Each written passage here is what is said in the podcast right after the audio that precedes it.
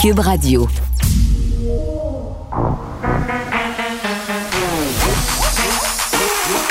Elle a une opinion sur tous les sujets. Pour elle, toutes les questions peuvent être posées. Geneviève Peterson. Cube, Radio. Salut tout le monde, bienvenue à l'émission. Au menu aujourd'hui, réaction par rapport euh, à la vaccination des enfants dans les écoles. Il y a des fédérations euh, d'établissements, de direction d'établissements qui se posent de sérieuses questions. On sait que ça s'en vient très, très bientôt. Euh, pourtant, il n'y a pas l'air d'avoir trop, trop de communication entre le gouvernement et les milieux scolaires, à savoir comment ça va se goupiller, cette opération vaccinale-là. C'est inquiétant parce qu'on n'organise pas une vaccination dans les écoles en criant ciseaux, puis on, est quand même à se dire que ça va s'organiser un peu à la façon du secondaire, c'est-à-dire on va laisser la la chance aux parents de prendre rendez-vous dans des centres de vaccination, mais pour ceux qui voudront euh, utiliser l'école, entre guillemets, pour faire vacciner leurs enfants, ça demande quand même une certaine logistique. Il y a des parents qui voudront sans doute accompagner leurs enfants. Il y a des parents qui sont encore réticents à la vaccination de leurs enfants. 27 c'est pas rien, selon euh, un dernier sondage qui a été réalisé euh, en début de semaine ou en fin de semaine dernière. Bref, ça fait pas très longtemps.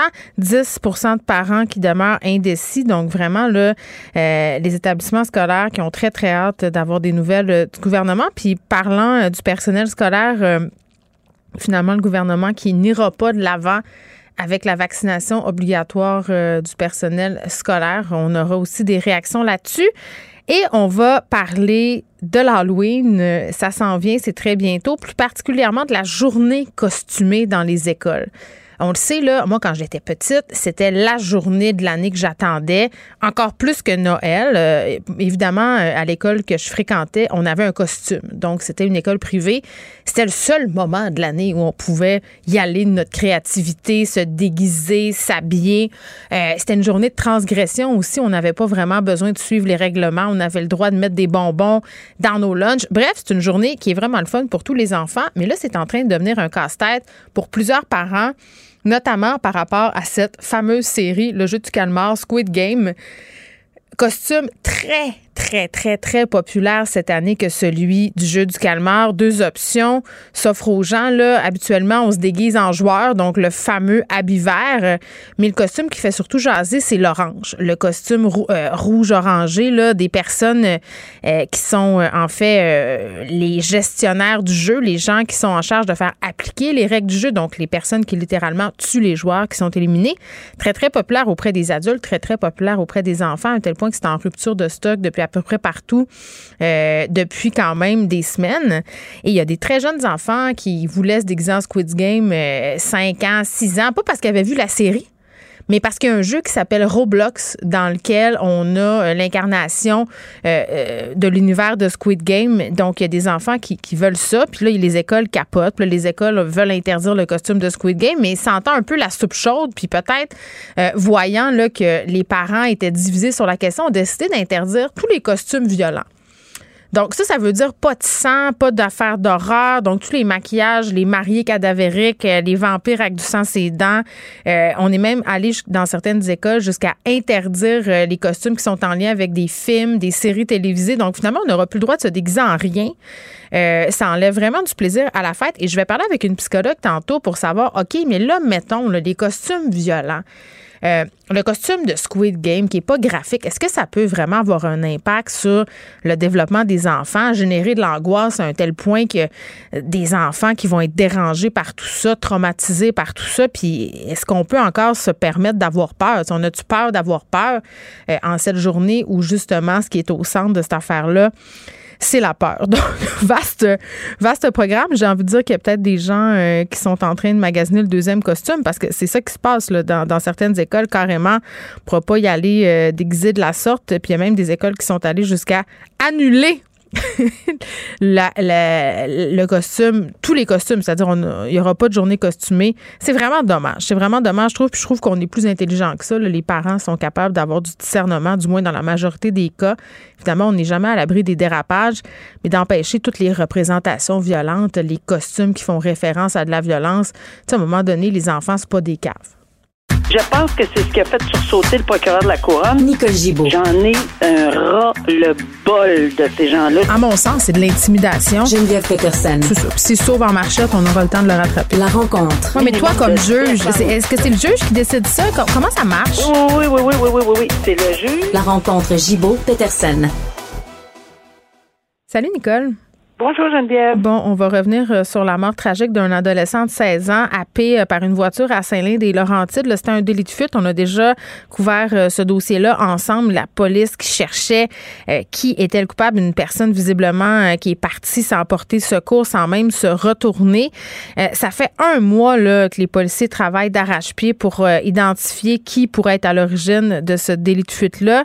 Là, on a épinglé une personne, en fait deux personnes.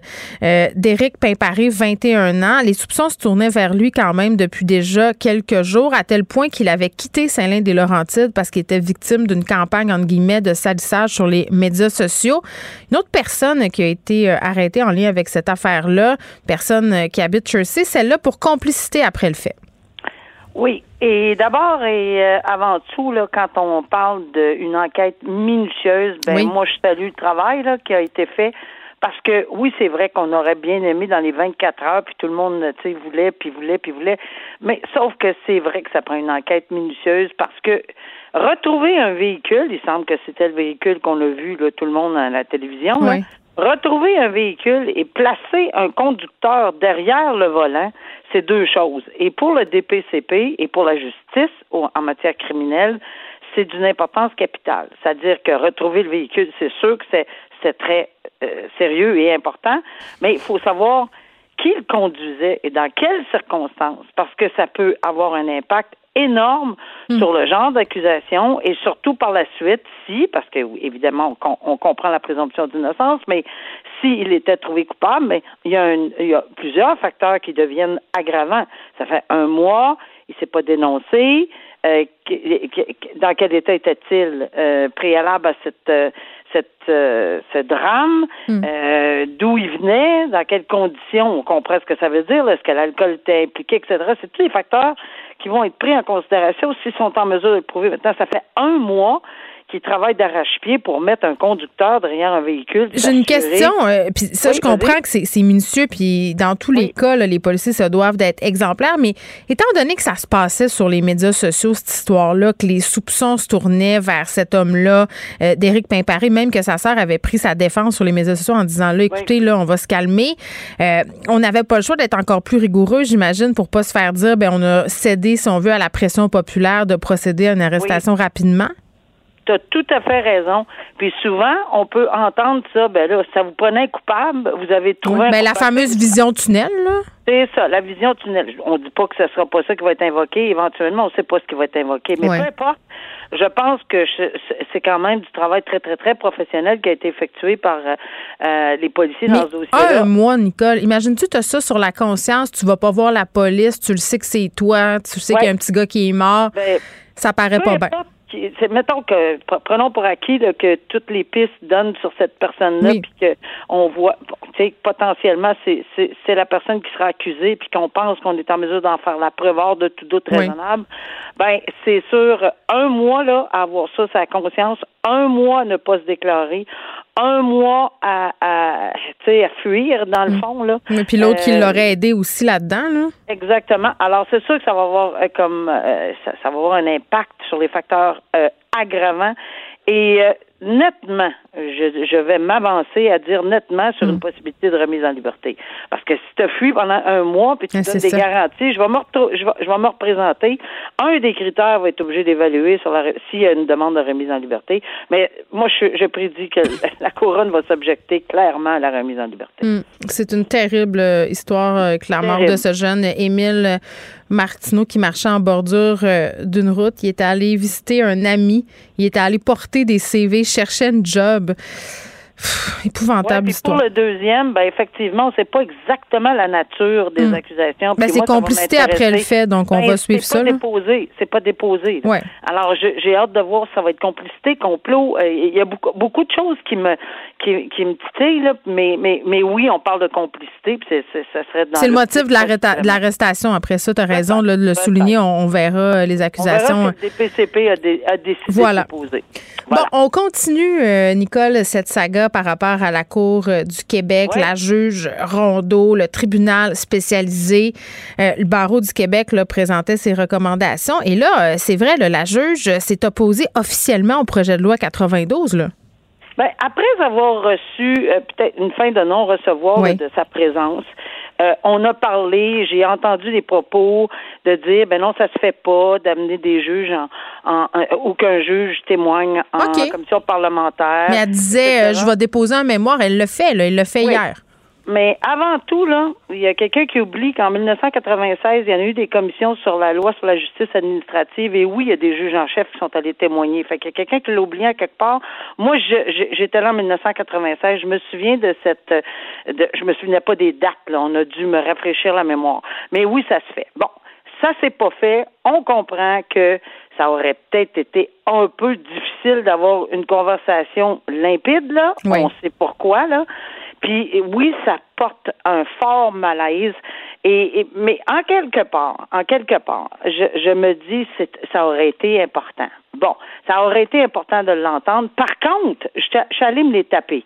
Je suis allée taper toute la, la, commission de, hier, là, quand la juge, l'ex-juge Corté et Mme Desrosiers, les deux présidentes de la commission sur rebâtir la confiance publique, ont témoigné.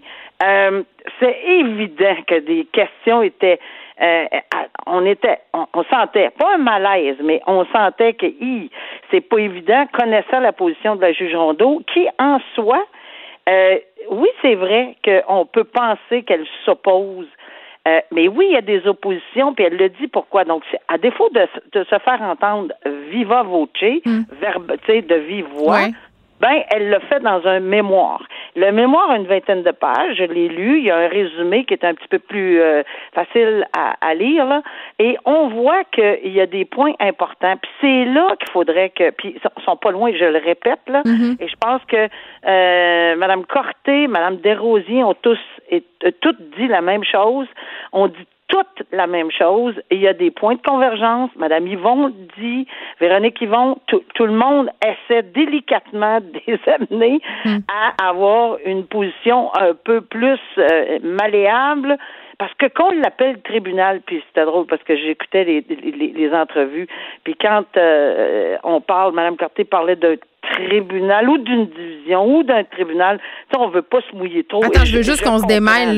La juge Rondeau, là, elle avait fait un peu euh, de, son propre chef là, une initiative là, suite au rapport Bâtir la confiance. Oui. C'était ça, c'était c'était pas un tribunal spécialisé, mais c'était une espèce de division spéciale parce que moi, ce que je comprends, Nicole, de cette affaire-là, comme personne qui n'est pas dans le système de justice, c'est que la juge Rondeau n'est pas en train de dire que ça n'a pas de sens, euh, les recommandations, puis qu'il ne faut pas organiser les affaires pour que les victimes soient mieux entendues, mieux accompagnées. Exactement. Et je pense que c'est ça le message. Ouais. Elle, ne, elle ne résiste pas à un changement de culture ou c'est pas parce qu'elle manque d'empathie. Elle, c'est le tribunal spécialisé qui remettrait en cause la présomption d'innocence, l'impartialité de la Cour. pas, juste, ça. ça. serait beaucoup aussi. Le plus, un des irritants, c'est l'indépendance judiciaire pour les institutions. Pourquoi ça, ça veut dire quoi? Regarde bien.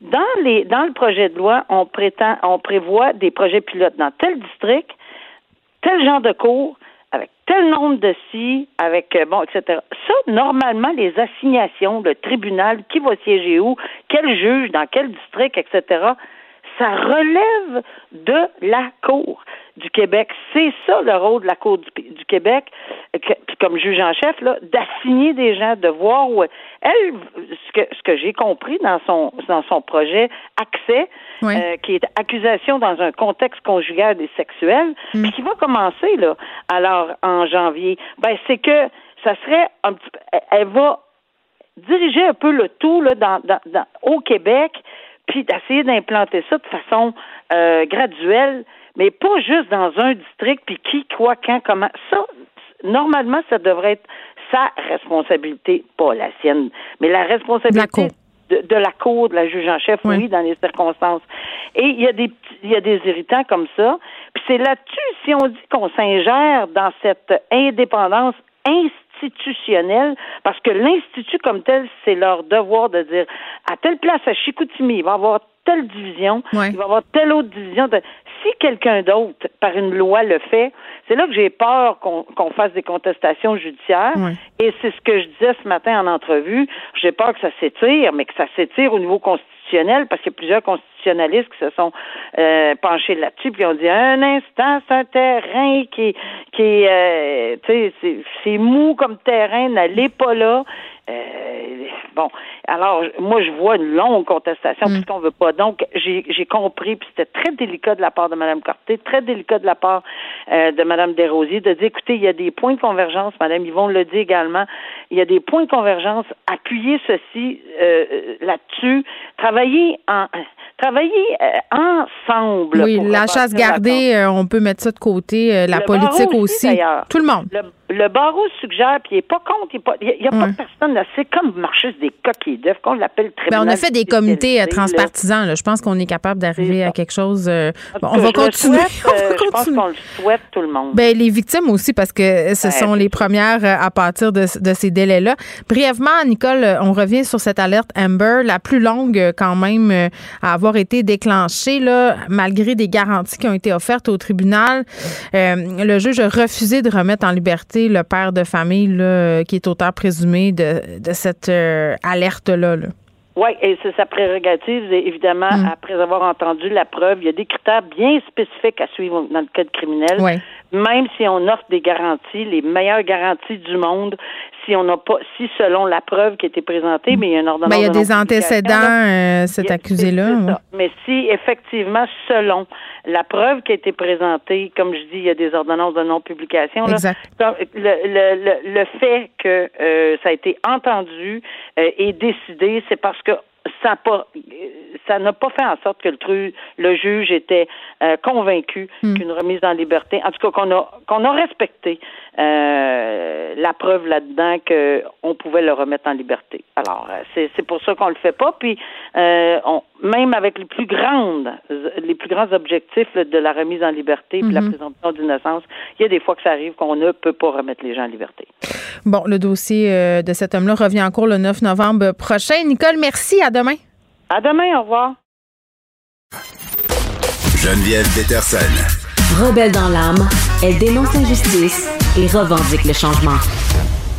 Plusieurs écoles interdisent cette année les costumes d'Halloween et symboles violents, notamment en lien avec l'émission Le jeu du calmar, Squid Game. À quoi sert d'interdire de tels symboles euh, à l'Halloween? Est-ce que c'est vraiment aidant? On en jase avec le docteur Geneviève Beaulieu-Pelletier, qui est psy et prof associé à l'UCAM. Euh, Geneviève, bonjour. Bonjour. Bon, euh, on a eu là, ces dernières semaines tout un débat euh, sur oui ou non faire écouter Squid Game euh, à des enfants du primaire. Là, c'est pas là-dessus qu'on va se concentrer aujourd'hui. C'est vraiment sur l'extension de ce sujet-là parce que le costume de Squid Game est devenu très très populaire. D'ailleurs, en rupture de stock à peu près partout.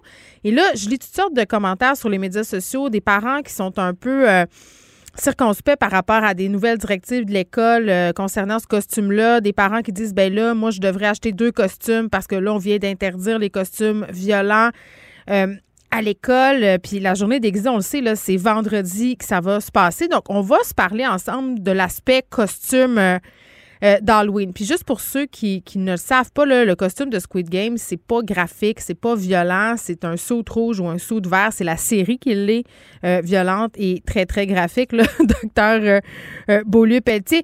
Donc, dire que ça pourrait traumatiser des jeunes, est-ce qu'on est en train de pousser un peu trop loin le bouchon selon vous? J'ai l'impression qu'on est en mode réaction.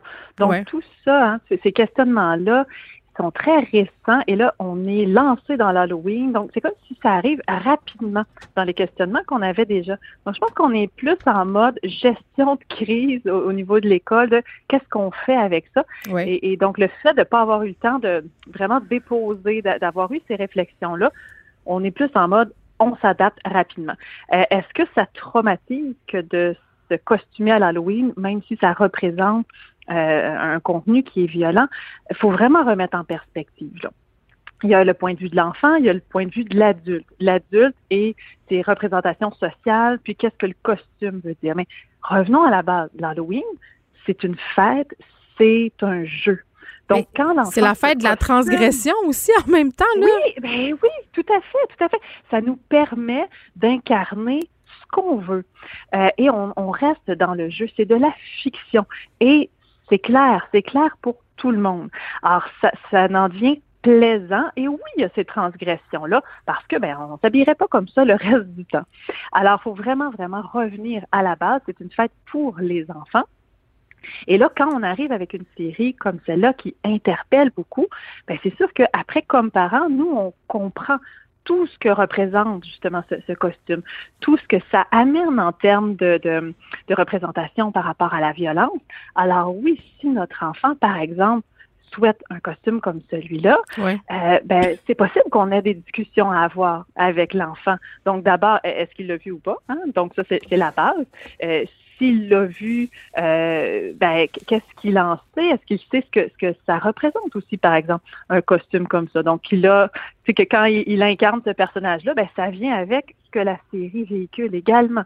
Alors, un enfant qui n'a pas vu la série, lui, tout ce qu'il voit, c'est que tout le monde veut ce costume-là. Oui, ben, puis des petits qui jouent à Roblox qui n'ont aucune idée c'est quoi Squid Game. Oui. Mais là, vous me parlez d'une réaction, mais en même temps, la panique, elle revient à chaque 3-4 ans. Là, euh, Quand même, euh, Dr. Beaulieu-Pelletier, on a eu là, une hystérie collective concernant le costume de Hit, le clown sanguinaire. Pardon.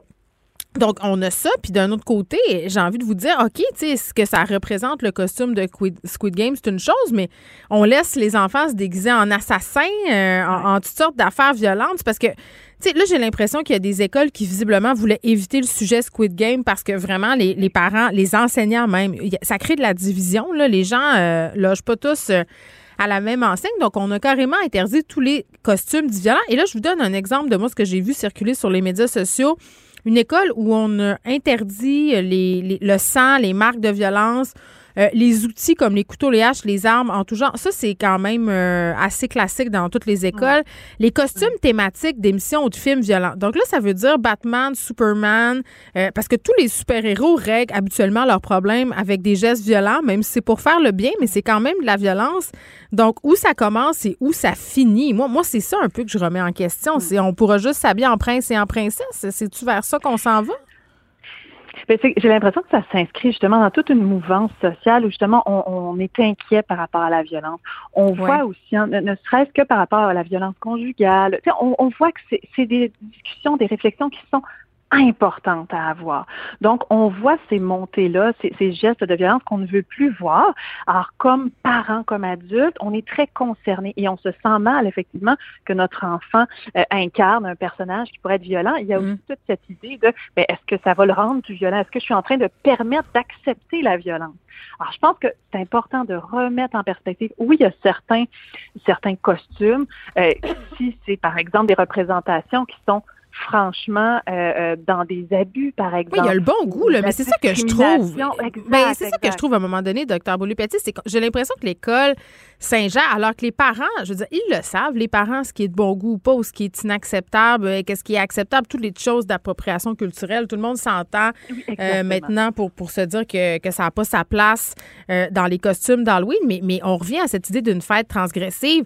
la peur, ça fait partie du développement humain. Est-ce que c'est pas justement une bonne occasion d'avoir une discussion sur la peur. Tu sais, s'il y a des enfants qui sont stressés avec des costumes, au lieu de les interdire, peut-être d'en parler? Tout à fait. En fait, c'est une très belle occasion. La peur, justement, il ne faut pas en avoir peur. Il faut que l'enfant, oui, puisse la, la, la, la, vivre si on est constamment en train de protéger, on l'empêche d'élaborer cette émotion-là. Puis, puis, même une certaine, euh, même on pourrait pousser avec l'agressivité, par exemple. Donc, de, de voir jusqu'où, ben, si on regarde par exemple la colère, tout ça, c'est des émotions qui sont fondamentales. Alors oui, si on peut mm. utiliser cette journée pour, ben, d'un, jouer dans ce terrain-là et oui, avoir des discussions, ben, je trouve que c'est une belle opportunité parce que d'interdire à tout prix sans avoir de conversation, on prive les enfants de pouvoir élaborer ces émotions-là. Mais êtes-vous d'accord pour dire que ce qu'on interdit aussi, ça devient bien plus attirant? Moi, là, Je suis à peu près mm. persuadée que tout le battage médiatique qu'il y a eu entourant euh, le jeu du calmar, là, certains enfants avaient peut-être pas eu vent de ça. Puis là, quand tout à coup, c'est la série controversée qu'on n'a pas le droit d'écouter. Rappelez-vous, le nous, quand on était jeunes, les livres à l'index ou le film que tu n'avais pas le droit d'aller voir au cinéma. Là. Moi, c'était genre ben Naturel Born Killer. Là. On n'avait pas le droit d'aller voir ça. C'était terrible. Fait que la seule affaire qu'on voulait faire, c'est d'y aller. fait que, tu sais, c'est comme l'effet ben inverse. Ben, ben, ben, clairement, clairement. Effectivement, on en aurait beaucoup moins entendu parler. Donc oui, quand il y a cet interdit-là, ben, ça devient, euh, on est curieux de ça. Qu'est-ce qui se cache? Qu'est-ce qui fait en sorte que je mm. ne peux pas aller voir ça? Alors, je manque peut-être quelque chose. Euh, on m'empêche d'avoir accès à ça. Mm. Donc oui, plus on interdit, euh, plus ça, ça suscite de l'intérêt. Donc, il y a certaines balises à y avoir, évidemment, mais si on est capable d'avoir une certaine zone grise où justement là, on a une place pour pouvoir se tremper un peu l'orteil, puis qu'on soit accompagné, qu'on en discute, ben ça, je trouve que c'est une belle, une belle alternative. Mm. Parce que oui, d'interdire carrément, on s'aide pas nécessairement. Puis en même temps, je comprends les écoles de pas vouloir s'embarquer là-dedans parce que imaginez euh, un professeur qui va s'avancer sur des explications. Puis je vais vous donner un exemple très très personnel. Euh, moi, la une, des enseignantes de mes enfants, euh, en parlant de la série Squid Game en, classe, a dit mais ceux dont les parents les ont laissés écouter ça, ça n'a aucun sens. Ce sont des le message que ma fille a compris, c'est que ces parents-là, c'était des irresponsables. Puis ça, l'a beaucoup marqué. Puis, tu sais, ma fille, elle, a 12 ans, puis on l'a regardé ensemble, Squid Game, et on en a discuté abondamment de ce que ça faisait de voir cette violence-là, de pourquoi on trouvait ça divertissant aussi. Moi, je me sentais outillée pour l'avoir, cette discussion-là, avec elle. Mais je comprends qu'il y a des gens qui se sentent pas outillés puis qui sont mal à l'aise de parler de violence avec les enfants. Il faut les comprendre, ces gens-là aussi, non? Ah ben vraiment, vraiment.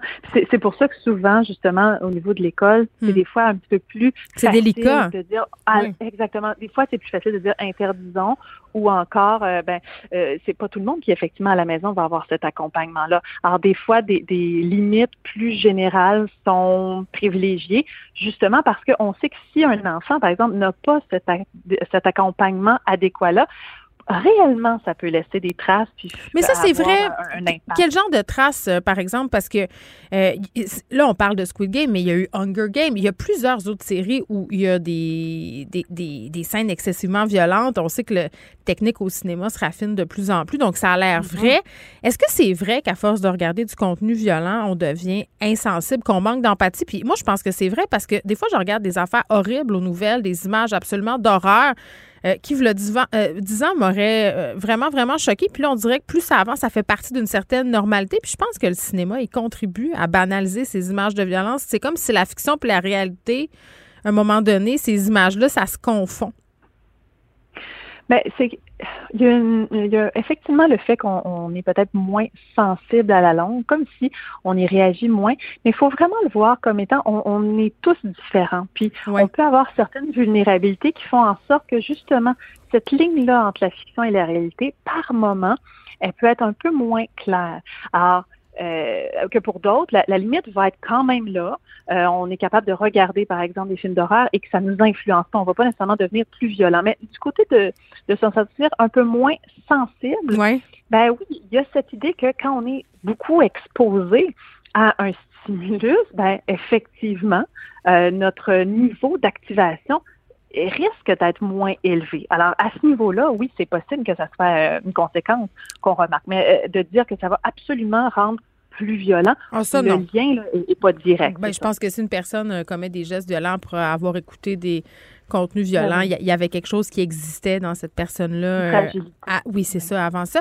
Mais, mais c'est ça, on n'a pas, on pas euh, tous le même vécu, puis c'est important de le souligner, puis ça m'amène à à vous raconter une petite histoire là, qui, qui, se déroule en ce moment aux États-Unis une mère de famille qui a été forcée de retirer une décoration d'Halloween de son terrain. Puis je vous explique, là, c'était quoi la décoration en question. C'est une décoration qui reproduisait, en fait, elle a un corps humain en mousse euh, emballé dans une bâche, euh, puis ligoté, puis suspendu à un arbre. C'est très macabre, mais en même temps, cet imaginaire-là est tout à fait, à mon sens, halloweenesque.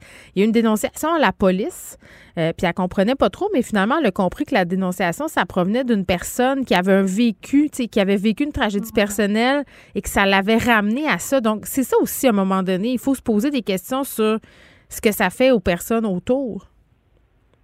Oui, oui, oui, tout à fait, parce qu'effectivement, on ne sait jamais quand on, quand on présente des images comme celle-là, on ne sait pas que ça va avoir comme effet chez les autres. Alors, tout à fait. Je pense que l'idée de l'Halloween, à quelque part, c'est de se dire, c'est une journée, c'est très précis. On, on, balise ça en se disant que c'est sous le couvert d'un jeu, d'une fête.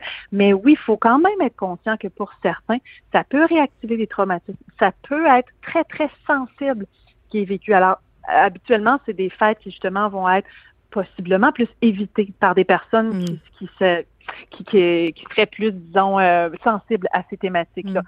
La seule chose, c'est que c'est vrai que quand pendant trois semaines avant, tu vois les décorations qui sont installées chaque jour euh, ça se peut qu'effectivement, probablement que la personne, au final, en viendrait à, à, changer de rue, par exemple. Donc, il y aurait un certain évitement. Mais il faut être sensible. Effectivement, il peut y avoir cette. Euh, mais c'est le bon goût à un moment donné. Je pense que c'est ça, là. Il faut se poser la question. Ben. Donc, pour ou contre d'interdire des costumes d'Halloween dans les écoles, docteur Geneviève Beaulieu-Pelletier? ben, moi, je dirais, ah, c'est important d'éviter certaines thématiques précises qui sont rendues dans la discrimination. C'est important quand même d'avoir un regard social, mais laissons la fête aux enfants, laissons cet espace de jeu pour ne pas non plus leur montrer que euh, il faut éviter la peur euh, et, et qu'on peut euh, que parce qu'on a un costume, on incarne réellement ben un personnage. Ce n'est pas le cas.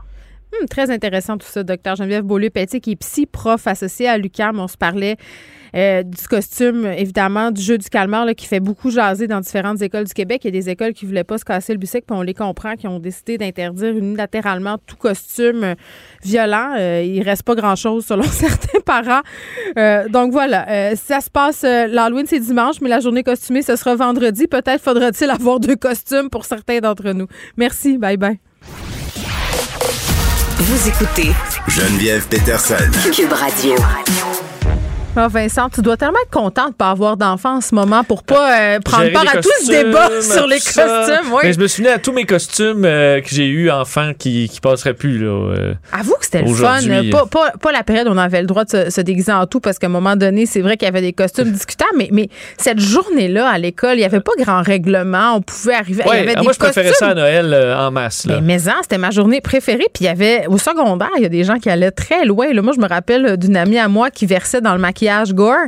T'es arrivé euh, ah en déguisement, comme ça avait été impliqué dans un accident de voiture. C'était assez réaliste. Il y avait des gens qui avaient, qui avaient peur d'elle. Mais qui n'avaient pas filé. Qui n'avaient pas filé, mais en même temps, l'Halloween, c'est la fête pour faire ça. C'est la fête de la transgression. Donc, à un moment donné, je suis en train de me demander si on n'est pas en train de devenir euh, trop frileux sur. Euh, ouais. Tu sais, les enfants, ils comprennent la différence entre une fête puis la réalité, tu sais. Oui, je pense que dans la majorité des cas, ça va bien. Moi, ce que j'aime pas, c'est ceux qui euh, vont à des parties d'Halloween, mais tu sais, le font tu le fais ou tu le fais pas, là, qui se mettent juste des petits genre des petites oreilles de chat. Là. Ah non, ça, c'est non. là, tu fais ça, ça m'énerve. Non, c'est non. Dis-le, déguise-toi ou vas-y pas.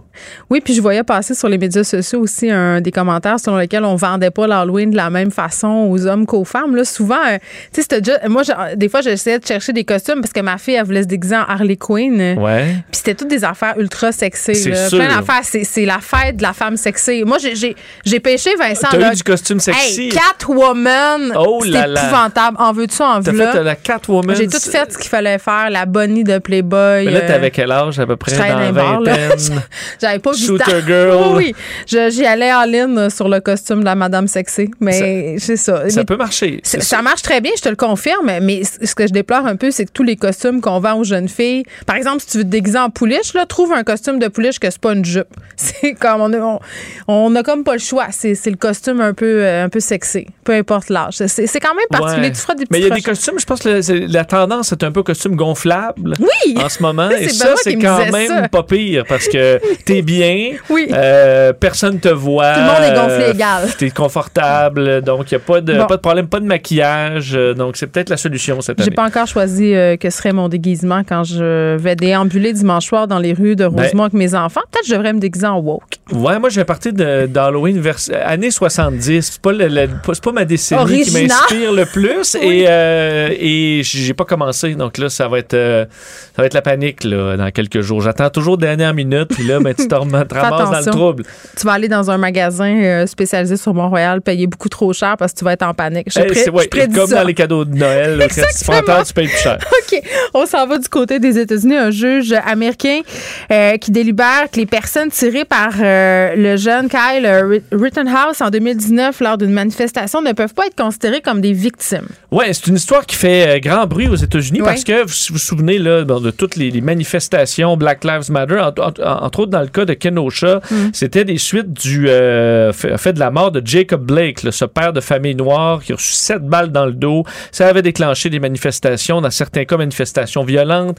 Il y avait eu, euh, bon, on sait, des incendies de commerce. Ça avait mené des gens à se, à s'armer Ben, Il y carrément. avait un soulèvement. Là. Euh, il y avait eu des milices anti-manifestants qui disaient vouloir protéger les quartiers, mais ça avait mené à des débordements, entre autres dans le cas de Kyle Rittenhouse, un jeune euh, qui avait 17 ans à ce moment-là, armé, là, écoute, comme un soldat, euh, qui avait fait feu sur euh, trois personnes, tuant deux d'entre eux, entre autres le, les, deux abattus qui n'étaient pas armés, là, un qui avait un skate, l'autre qui avait lancé quelque chose comme un sac de plastique là, qui était inoffensif, avait été atteint mortellement, un autre qui lui avait une arme à feu de poing, mais qui avait les bras dans les airs et qui s'est fait, qui s'est fait tirer sur le bras. Mais c'est bon, c'est surtout les deux personnes qui ont été tuées là-dedans qui, qui sont au cœur de cette histoire. Et là, son procès euh, commence lundi à Kyle Rit- Rittenhouse Euh, et le juge dans ce dossier-là fait beaucoup jaser Monsieur Schroeder, le, juge, parce que il a pris quelques décisions un peu particulières. Entre autres, lundi, euh, il a, lui, euh, obligé la, dé- bon, la couronne à faire référence à Kyle Rittenhouse uniquement par son prénom. Alors, l'appeler Kyle. Ils peuvent pas l'appeler Monsieur Rittenhouse Pourquoi? parce que on dit que c'est un mineur et que les mineurs, on les traite, on les appelle par leur prénom. Mais c'est plus un mineur, Kyle Rittenhouse. Il a 18 ans depuis déjà un bon moment. Mais euh, ça montre un peu que dans le débat, est-ce qu'il doit être traité en adulte ou en mineur? Le juge a un peu déjà fait son camp là, en disant non, vous, avez la- vous allez l'appeler Kyle, vous n'avez pas le droit de l'appeler par son nom de famille comme on le fait avec des adultes. Euh, et l'histoire qui fait le plus jaser, c'est qu'il refuse que la couronne fasse référence aux deux personnes qui ont été tuées comme étant les victimes. Tu sais, du- dans le procès, là, tu vas parler de les deux victimes, la victime, Ben, on la victime. comment alors? Ben, il dit, euh, il dit que ça, ce mot-là est trop chargé. Ben voyons, ils sont morts. Euh, même le terme victime présumée. Euh, il dit que c'est un terme qui est un dérivé de victime, euh, que c'est un peu comme si on, bon, on, on prenait pour acquis que c'était pas de la légitime défense et Ça va, compagnie. monsieur le juge? Donc, il veut qu'on utilise le terme, en fait, témoin ayant porté plainte. OK. Il y en a deux qui sont morts. Personne, les décédés. Ou même, et c'est ça qui fait, euh, bon, vraiment controverse, et on peut les appeler les pyromanes, les émeutiers ou les pillards. Ben voyons donc. Est-ce qu'on parle d'impartialité? euh, puis de- Ben là, clairement. Je pense euh, pas qu'il est apte à mener à terme ce procès-là. là. Euh, je m'excuse, clairement, il est biaisé, monsieur le juge. là. Lui dit, laissons les preuves parce que ça fait bondir euh, les, les, avo- les avocats du bon de la couronne qui disent, attends un peu là, si on dit que victime c'est trop chargé, mais vous acceptez qu'on utilise le terme pillard, il y a un problème. Puis lui il dit, ben vous me présenterez des preuves. Si les preuves montrent qu'ils ont été, euh, qu'ils ont fait partie d'une émeute, bon on les appellera les émeutiers. Alors, euh, écoute, ça laisse. c'est surréaliste. Mais c'est surréaliste, surtout que euh, ça amène, je, je- je lisais certains commentaires, semble que ce juge-là a eu des fois cer- quelques commentaires qui ont amené il est à des risque dossiers... de en- dérapage. Ouais, qui amène Ok. peut-être des dossiers en appel. Euh, et euh, ben là, on verra la suite parce que le, le- les membres des jurys, heureusement, c'est un dossier qui sera devant jury. Mais tu sais, le juge là-dedans, c'est important. Et dans la mesure où il fait des choix déjà évidents sur sa position concernant ce dossier-là, C'est ça. euh, parce que Rittenhouse, faut dire, il est, ça a tellement été euh, médiatisé ce dossier-là. Lui, a- a- normalement, serait encore derrière les barreaux, mais il a été libéré trois mois après parce que, euh, entre autres, un acteur et euh, le gars des, des oreillers, là, le gars de My Pillow, Mike Lindell aux États-Unis, un proche de Donald Trump, euh, ont payé 2 millions de dollars en caution pour qu'il puisse retrouver sa liberté. Alors, c'est un dossier qui est vraiment là, où il a beaucoup d'appui, Kyle Rittenhouse, de tous ceux qui sont pro-armes à feu, puis pro-milice, puis anti-Black Lives Matter. Alors là, le- le- on, on sait que ce genre de dossier-là peut amener encore à enflammer les Ben oui. Et euh, d'avoir un doute sur l'impartialité du juge dans un cas aussi important que celui-là. Un jeune de 17 ans, faut dire qu'il vient même pas de l'État, qui arrive de l'Illinois, armé jusqu'aux dents, et qui commence à tirer sur le monde. Euh, ça risque de pas passer si jamais il est libéré ou si jamais les, les, les, euh, les conseils du juge au jury sont douteux. Alors, ça amènera peut-être le dossier en appel. Ça va être tiré en longueur parce que ce juge-là semble clairement un peu biaisé sur le sujet. Bon, on revient chez nous et sous une note euh, pas mal plus légère, c'est ce que j'ai envie de dire. On se parle de la vie nocturne. Est-ce que cette vie-là va survivre euh, à la pandémie? Mes années de club sont loin derrière moi, Vincent, oui, je dois le ben c'est ça. Ben, je te ramène un peu dans tes souvenirs parce que dans le devoir ce matin, on se pose la question. Il y a eu un, essai, là, La fête est finie, paru cet automne aux Mm. éditions de l'Observatoire sur le fait que déjà avant la pandémie, c'était en baisse les clubs, là, les boîtes de nuit, ça avait baissé. Ça, puis même les jeunes consomment moins d'alcool que nous. euh, le mode de vie, clairement, est en train de changer. là. Absolument. Et c'est le cas. On dit baisse de 35 là, entre 2014 et la pandémie. Puis là, pendant la pandémie, combien vont repartir après? On le sait pas. Mm. Euh, c'est la même chose au Canada anglais, en Europe, selon eux autres. Il y a plusieurs faits euh, bon, à noter. Là. À l'époque, les gens allaient dans les bars, entre autres, pour cruiser, rencontrer des, euh, du monde. Ce qu'on n'a plus besoin de faire avec des applications. Ben, Mais t'allais là pour cruiser puis pour te faire voir. Là, Ouais, les ça. médias sociaux, c'est pour tout ça maintenant. là. Ça, ça, ça, te- ça te sort déjà euh, Oui. ce, ce côté-là. toi. écouter de la musique, c'est un peu la place aussi, alors que maintenant on peut le faire partout.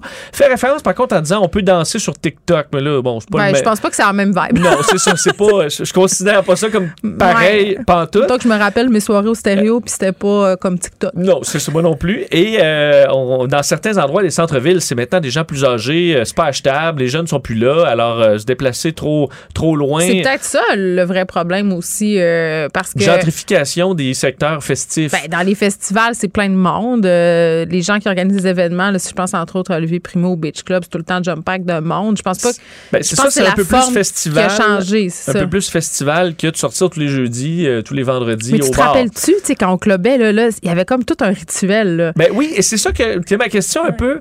Est-ce que les jeunes aujourd'hui là-dessus manquent de quoi? Je veux pas sonner comme radoté. Ben, je pense mais- qu'ils ont d'autres choses. Je pense qu'ils ont d'autres choses. Ils ont d'autres rituels. euh, Ben, des fêtes de, de maison, mais ça, on, on en avait aussi des fêtes de maison. Oui, mais, mais moi, je me rappelle du temps, là, t'appelais tes amis, là, avant, là, tu te retrouvais chez un ou l'autre, là, tu commençais à boire un peu avant d'y aller. Ouais, tu Alors, pre-drink un peu parce que t'as pas les moyens de. non, non, hey, de- oublie ça, juste euh, payer le, le cover en rentrant. là, on, on trouvait déjà que c'était épouvantable. Euh, Puis là, on, te- on testait nos outfits. Tu sais, c'était ça l'affaire. Puis là, la grosse affaire, c'était d'arriver puis de rentrer. Après ça, euh, c'était Ouais, une autre histoire. un peu de axe Oh mon pour Dieu, euh, du axe. Ah, ça- oui. il y, bon. avait des odeurs, euh, des substances, il y avait toutes sortes d'affaires. Est-ce que, est-ce que les jeunes manquent quelque chose? Mais est-ce qu'il y a quand pas, même un fait, parce que moi, mettons, qui est plus, f- pas, pas dire solitaire, mais moi, rencontrer plein de monde, c'est plus ou moins moi. Moi, Mais bien ça. Mais ça, mais ça me forçait un peu à le faire, là, à sortir un peu des parties de maison avec juste toutes les mêmes amis. Euh, Est-ce que ça t'empêche de, de rencontrer? Je comprends que Ouais, dans- les sept gars, puis là, à un moment donné, euh, il y a une fille qui arrive ou l'inverse. C'était un peu bizarre. Tu sais, c'est, ouais, c'est. Je sais pas, Mais je sais pas comment ça se passe. il y a quelque chose quand même Si dans vous êtes jeune, appelez-nous. Ouais, ben, il y a- Là. mais il y a quelque chose quand même dans l'énergie d'une boîte de nuit, là, avec Oui. l'éclairage, la musique que tu peux pas recréer dans un appartement. Là. Mais tu sais, j'étais allée à que Berlin, tu- euh, v'là, v'là deux ans, Ouais. euh, pour Ben, euh, la Berlin, Berlina. c'est particulier. Oui, mais même encore là, j'étais comme, eh ben, ah bon.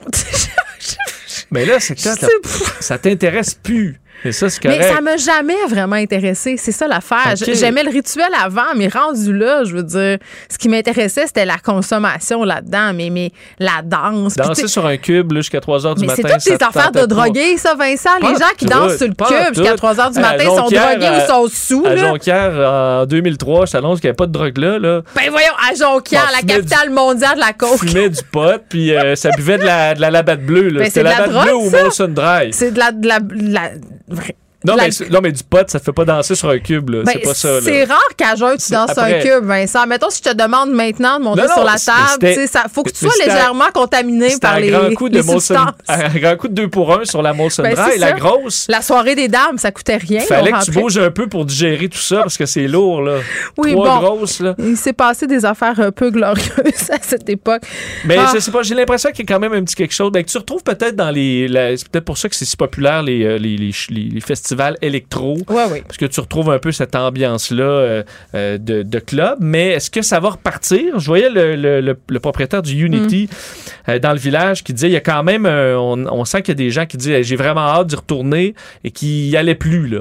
Mais qui, ça, est-ce que ça va durer? Une fois que tu vas avoir le go de dire OK, ben on reprend ça, j'ai hâte de voir. Hey Vincent, c'est tellement fou. Pendant que tu me parles, j'ai reçu une communication de l'école euh, de mon enfant par rapport au costume Oh. de Squid Game. Ils ont reçu une directive du ministère de l'Éducation du Québec.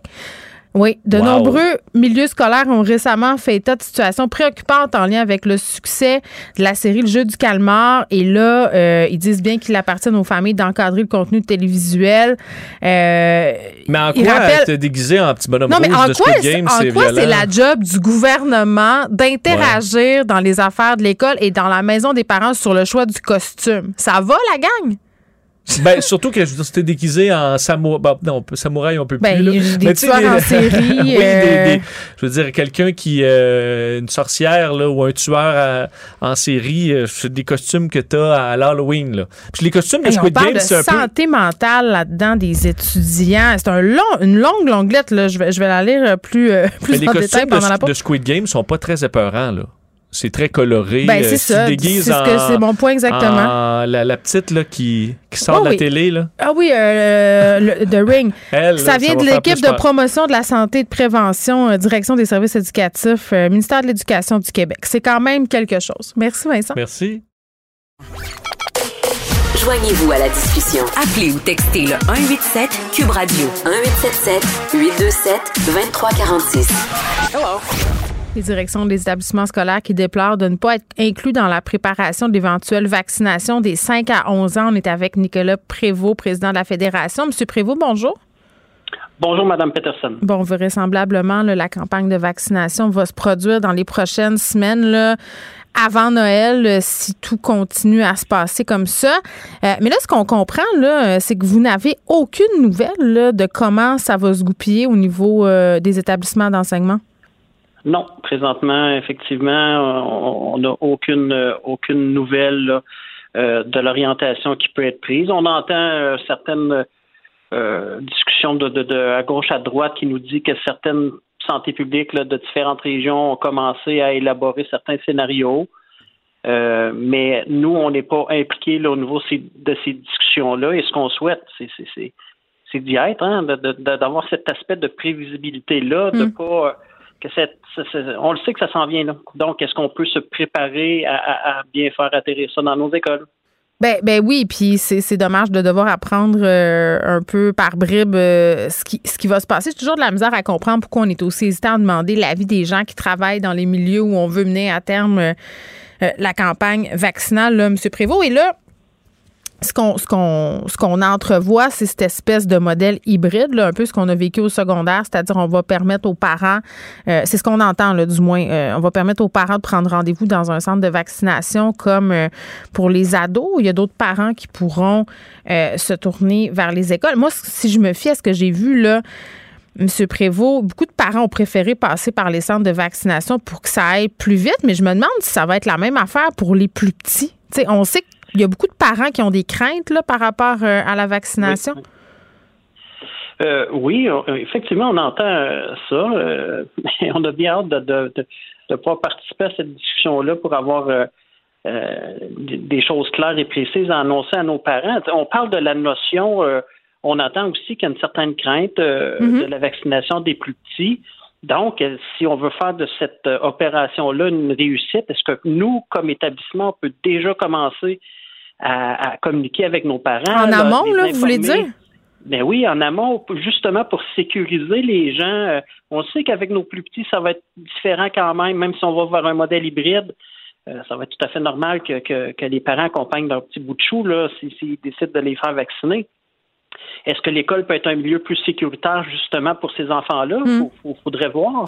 Ben, je sais pas. Euh, moi, M. Prévost, euh, vous parlez des plus petits, mais même ma fille là, qui avait 14 ans au moment de se faire vacciner, euh, elle avait vraiment pas envie d'y aller tout seul. Je l'ai laissée à la porte du stade olympique, là, puis elle avait les yeux ronds. Laissez-moi vous le dire. Donc, j'ose pas m'imaginer mon fils de 6 ans. Là. évidemment, moi, je pense que pas mal tous les parents vont désirer être là. Oui, oui. C'est tout à fait correct. Donc, de, D'où l'aspect de prévoir encore plus en amont le, mm. les, choix qui seront offerts aux parents. Est-ce que ce sera effectivement d'accompagner leurs enfants euh, dans les centres de vaccination? S'ils décident de les accompagner à l'école, ou est-ce que nous, on aura un transport scolaire organisé pour certains groupes d'élèves? Pour, pour, planifier aussi que les parents puissent les accompagner? Mm. Nous, tout ce qu'on veut, c'est de faire de cette euh, opération-là une réussite, mais d'être informé et, et de ne pas recevoir ça, encore une fois, à la dernière minute, là, parce que je peux vous dire que les gens dans le réseau, euh, soit, soit avoir les choses, veulent bien y participer, hmm. mais avoir les choses d'avance. Ben, ben, oui, parce que ça représente quand même un défi euh, logistique, puis c'est le temps aussi de se préparer à tout ça, je le comprends bien. Tantôt, on annonçait là, au niveau du gouvernement qu'on n'irait pas de l'avant avec la vaccination obligatoire euh, du personnel scolaire. Euh, vous en pensez quoi? Ben, on sait, nous, sans avoir de chiffres exacts, quand même, qu'au niveau des, des directions d'établissement qu'on représente, le, taux de vaccination est quand même assez élevé. Là. On parle de, plus de, de, 90 là. Donc, mm-hmm. Euh, on voit que les gens ont répondu quand même de façon positive à la vaccination. Donc, euh, oui, on voit d'un bon oeil la, vaccination euh, non obligatoire dans le réseau d'éducation. Même pour ceux qui restent, ceux qui refusent la vaccination pour des raisons idéologiques? Bon, écoutez, c'est sûr qu'on voit, hein, on l'a vu, nous, comme fédération, bien entendu, on, on, va au-delà de juste, je vous dirais, juste de, faire la promotion de la vaccination. Euh, on, informe beaucoup nos membres, on, leur dit vraiment que la vaccination est importante. Donc, euh, on va souhaiter que l'ensemble des, gens soient vaccinés. Mais maintenant, de voir que, bon, on voit qu'il n'y a pas de vaccination obligatoire, on verra. Je pense qu'il faut quand même rester quand même vigilant à ce niveau-là. Le fameux costume Squid Game. Monsieur Prévost, je pouvais pas m'empêcher de vous en parler parce que ça revient euh, évidemment sur la place aujourd'hui parce que dans les écoles, vendredi, c'est la journée costumée. Euh, puis là, très, très ironiquement, juste avant mon entrevue avec vous, j'ai reçu une communication de l'école de mes enfants où euh, il y avait une réflexion. Puis je salue la direction de cette école-là là, qui n'a pas banni d'emblée le costume Squid Game, qui a dit aux parents, écoutez, on va réfléchir à tout ça, on vous revient. Euh, qui entendait les arguments dans les deux camps. Euh, finalement, ils ont décidé de l'interdire. Moi, je trouve qu'on pousse un peu loin, qu'on s'ingère un peu. Mais, ce qui me fait un peu jumper, euh, M. Prévost, c'est qu'on joint à ce courriel-là une communication du ministère de l'Éducation sur ce fameux jeu du calmar et les costumes. C'est rendu que le ministère de l'Éducation se mêle de cette saga sur le costume de Squid Game qui est ni graphique ni violent en soi, alors qu'on permet toutes sortes d'autres affaires en termes de costumes d'Halloween dans les écoles et ça depuis des années. Là, et là, il y a des écoles qui interdisent carrément euh, tous les costumes violents, euh, les costumes qui font référence à des films, à des séries de télé pour pas devoir se dépatouiller avec tout ça. Qu'est-ce que vous en pensez, vous, de, de, ce ce dossier Squid Game? Est-ce que c'est -ce c'est le rôle de l'école de, de, de s'ingérer dans ce que, un, les enfants regardent et deux, euh, d'interdire un costume d'Halloween comme ça plutôt que d'autres costumes qui sont tout aussi violents? Ben, le rôle de l'école est, de. Bon, on a un rôle d'éducation, bien, bien sûr. Donc, de dialogue. de dialogue, d'informer, de, de, de, suggérer, mais de là à s'immiscer euh, dans, dans des choix, bon, il y a, il faut pas oublier la, la, la, partie qui appartient aussi aux parents, là, qui, est, qui est quand même la, la, la, personne qui, qui, qui s'occupe de son enfant dans un premier temps. Nous, on a un rôle tout à fait euh, légitime de, de, de, de, de comme je vous dis, l'éducation, de dire, bon, il y a certaines choses que ça donne bon goût, de pas bon goût. On ne va pas aller vers des, des choses euh, trop violentes euh, euh, qui font la promotion de la violence. il me semble que ça va de soi. Mais le, le, le, choix final reste, restera toujours, là, bien entendu, aux parents là, qui vont moi, je vois le rôle de l'école comme ça, à ce niveau-là. Ben, ça n'a pas l'air parce que il y a des directions d'école qui interdisent presque tous les costumes en ce moment. Les parents sont un peu fâchés de ça, puis, je les comprends pour vrai. Puis quand je vois une lettre du ministère de l'Éducation qui s'ingère là-dedans, je me dis, hey, c'est rendu un peu loin là, dans l'hystérie collective par rapport à un petit costume d'Halloween un peu inoffensif. Bref, j'ai l'impression qu'on va en reparler encore d'ici la fin de la semaine, M. Prévost. Merci beaucoup, Nicolas Prévost, qui est président de la Fédération québécoise des directions d'établissements d'enseignement. Geneviève Peterson. Une animatrice pas comme les autres. Cube Radio. Cube Radio. Les rencontres de l'art. Elsie Lefebvre et Marc-André Leclerc. La rencontre, Lefebvre, Leclerc. Elsie Marc-André, salut.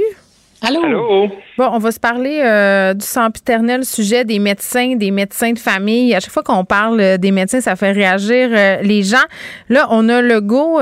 bon, peut-être que partir en guerre, c'est un terme un peu fort, mais qui, mettons, harangue certains médecins de famille qui travaillent pas assez. Marc-André. Oui, effectivement. Ben, peut-être c'est ça. C'est peut-être pas partir en guerre. C'est une chasse. Certains journalistes ce matin questionnaient M. Legault. Oui. En mêlée de presse, utilisaient le terme, une, l'Halloween s'en vient, là, le chasse aux sorcières. Mais faisons un peu euh, une petite mise en contexte. Là. C'est quoi cette liste-là? Ben, en fait, c'est ça. Là, le, gouvernement a une liste entre ses mains, à savoir l'ensemble des médecins de famille au Québec et savoir combien chaque médecin euh, de famille, combien qui ont de patients chacun. Et euh, donc, ils ont des numéros, et là, à partir des numéros, tu peux arriver à trouver le nom du médecin en question. Fait que le gouvernement a cette liste-là. M. Legault l'avait dit hier. Il était questionné encore ce, matin. Et là, le, M. Legault se questionne à savoir qu'est-ce qu'il fait avec la liste. Là, le gouvernement ne sait pas si, par exemple, ils ont le droit de donner cette liste-là, mettons, au PDG des CIS et des CIUS et que chacun des PDG et des organisations parle avec les médecins pour voir un peu l'état de la situation pour chacun. Donc, toi, médecin X, pourquoi tu as juste 300 patients, puis notre attente serait d'en avoir 1000 par patient, par exemple. Fait que là, le gouvernement veut se donner cet outil-là et mm-hmm. voir, parce que là, M. Legault disait que là, sa, sa patience a des limites, et là, on est proche de la limite. mais il va faire quoi? Je veux dire, je veux bien, mais. Ben, c'est ça, c'est ça. Et c'est ça qui a été questionné un peu ce matin, M. Legault. C'est OK, oui, votre limite, mais on fait quoi? C'est quoi le plan? Là? Hey, c'est moi, euh, moi Marc-André, cette semaine, M. Legault, il est fort sur les formules choc. Là. Euh, ça a duré, ma patience a ses limites. Il, est beaucoup là-dedans. Là. Ça craint. Oh, oui, au plus ça craint, c'est ça, exact. Il est comme l'impatience. Il, est impatient. Il est comme pas de bonne humeur.